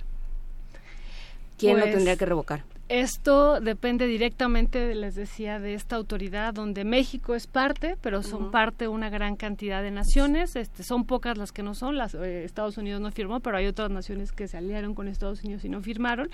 Y entonces sí tendríamos que estar, eh, o sea, sí, yo por ejemplo haría un llamado a este nuevo gobierno de acercarse, a, es parte México de esta autoridad y estar como muy atento y ver las posibilidades de, eh, pues de esta posible revocación. Digo, estamos hablando ya de, una gran cantidad de contratos, les digo, son 122 millones de hectáreas que habría que ver eh, hasta dónde la legislación internacional permitiría que México se metiera y tratar de, revocar estos esta gran cantidad de contratos, ¿no? O sea, más bien ya estamos en un metidos en un problemón, ¿no? O sea, este que habría que estudiar como muy muy a fondo qué posibilidades tendría México de incidir ahí y uno pues ya no seguir entregando eh, Clarion Clipperton, ¿no? De una, o sea, de tenerlo al menos y ver cuáles serían las repercusiones ambientales y a partir de ahí pues poder eh, detener este avance de extracción ya de eh, los fondos ma- marinos. Eso sería por la parte internacional. ¿Y en nuestras aguas continentales? Y aquí en, en el territorio marino, en el territorio mexicano, eh, yo insisto, ya es la tercera ocasión que, eh, se, que esta empresa, detrás Odyssey Marine Exploration, intenta ya empezar el proceso de extracción y se ha detenido. O sea, el proceso organizativo finalmente sí, ha, se ha detenido. Más allá de lo legal, me parece Sí. que el proceso de organización y de resistencia de los compañeros cooperativistas pesqueros y de las denuncias que se hicieron a nivel local y, que también a nivel nacional muy pocas, pero que sí tuvieron repercusiones y sobre todo por este desconocimiento de cuáles van a ser los impactos a nivel ambiental y social, ¿no? Socioambiental. Pues hay una inmensa cantidad de, de comentarios en redes sociales.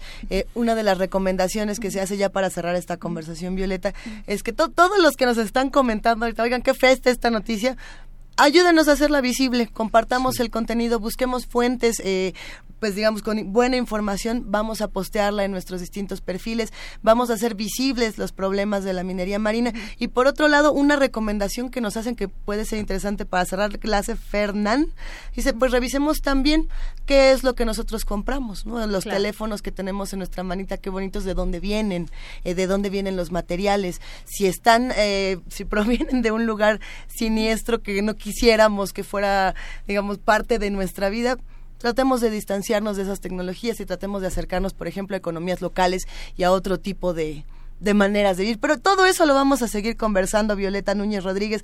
Ha sido un verdadero placer conversar contigo. No es placentera la noticia, pero bueno, saber que todavía estamos eh, en un momento donde lo podemos hacer visible y a lo mejor regresar puede ser bueno. Así es, no pues muchísimas gracias y comparto la, la- lo que comenta este compañero de que hay que estar atentos, ver qué consumimos, cómo consumimos y tener mucho cuidado porque ahí ra- radica el fondo del problema, ¿no? En el- este proceso de, de acumulación y de consumo y de venta de mercancías. ¡Ay! Muchas gracias. Gracias, Violeta. Durísima esta conversación. Gracias. ¿Cuántos comentarios hay en redes sociales? Vamos leyéndolos mientras escuchamos música. Vamos a escuchar El Padre de Nuestra Nación, una composición de Jennifer Jones y Hugh Masekela dedicada a Nelson Mandela.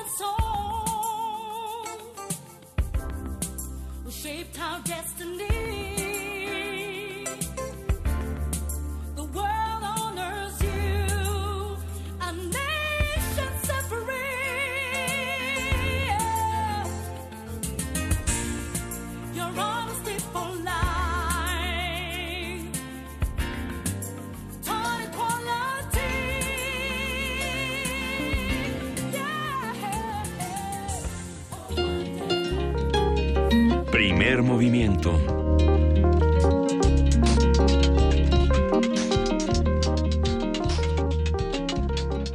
Qué dura conversación. Así nos vamos a quedar esta mañana. Así nos vamos a quedar. Había que tenerla, creo, y hay que eh, pues ir tomando conciencia. Muchas gracias a Manuel Munguía de Iztapalapa que habló. Estaba muy contenta Georgina Morelos que fue quien le contestó.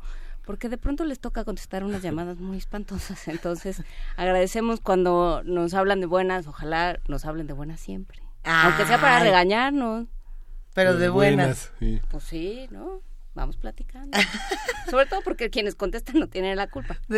no tiene la culpa de nuestras osadías. Ajá. A ver, ¿qué, qué nos dice? Nos, nos llamó para... No, no, bueno, dio un recado más largo que todavía no pasaba limpio Georgina y que platicaremos ahora en la junta, pero por lo pronto nos dijo, nos pidió Georgina que lo saludáramos y le mandamos un gran abrazo. Eso. Muchísimas gracias. E igual le mandamos un abrazo a Carnalita del Mundo, le mandamos un abrazo a Eñe, a Eduardo Mendoza, a María de Jesús Sandoval, también a Miguel Ángel Gemirán, a Raúl, a Saúl H. Ay, es que este no sé quién. A ver, Rosario Martínez, Hernán Garza, a Fernán, a Marjorie, le mandamos un abrazote, a Mayra Elizondo, a P, a todos los que nos han compartido, porque por ahí, además de, de la furia, también nos siguen compartiendo recomendaciones para rediseñar la cabina. Tenemos una postal sonora para todos los que nos escuchan. ¿Qué es esto con lo que nos vamos a Es despedir? descargando un camión de cascajo con Chico Buarque, es Roberto Riva. Venga, con eso nos vamos. Gracias a todos los que hacen posible Primer Movimiento, a los integrantes de TV UNAM, a los de Radio UNAM y por supuesto a los que hacen comunidad con nosotros. Pues esto fue primer movimiento. El mundo desde la universidad, descargando un camión de cascajo.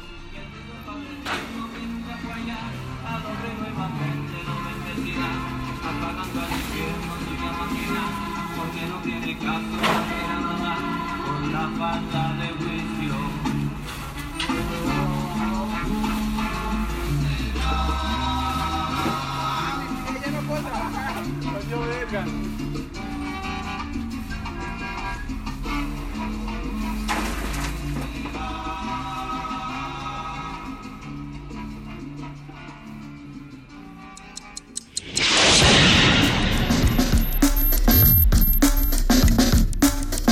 Radio UNAM presentó Primer movimiento. El mundo desde la universidad.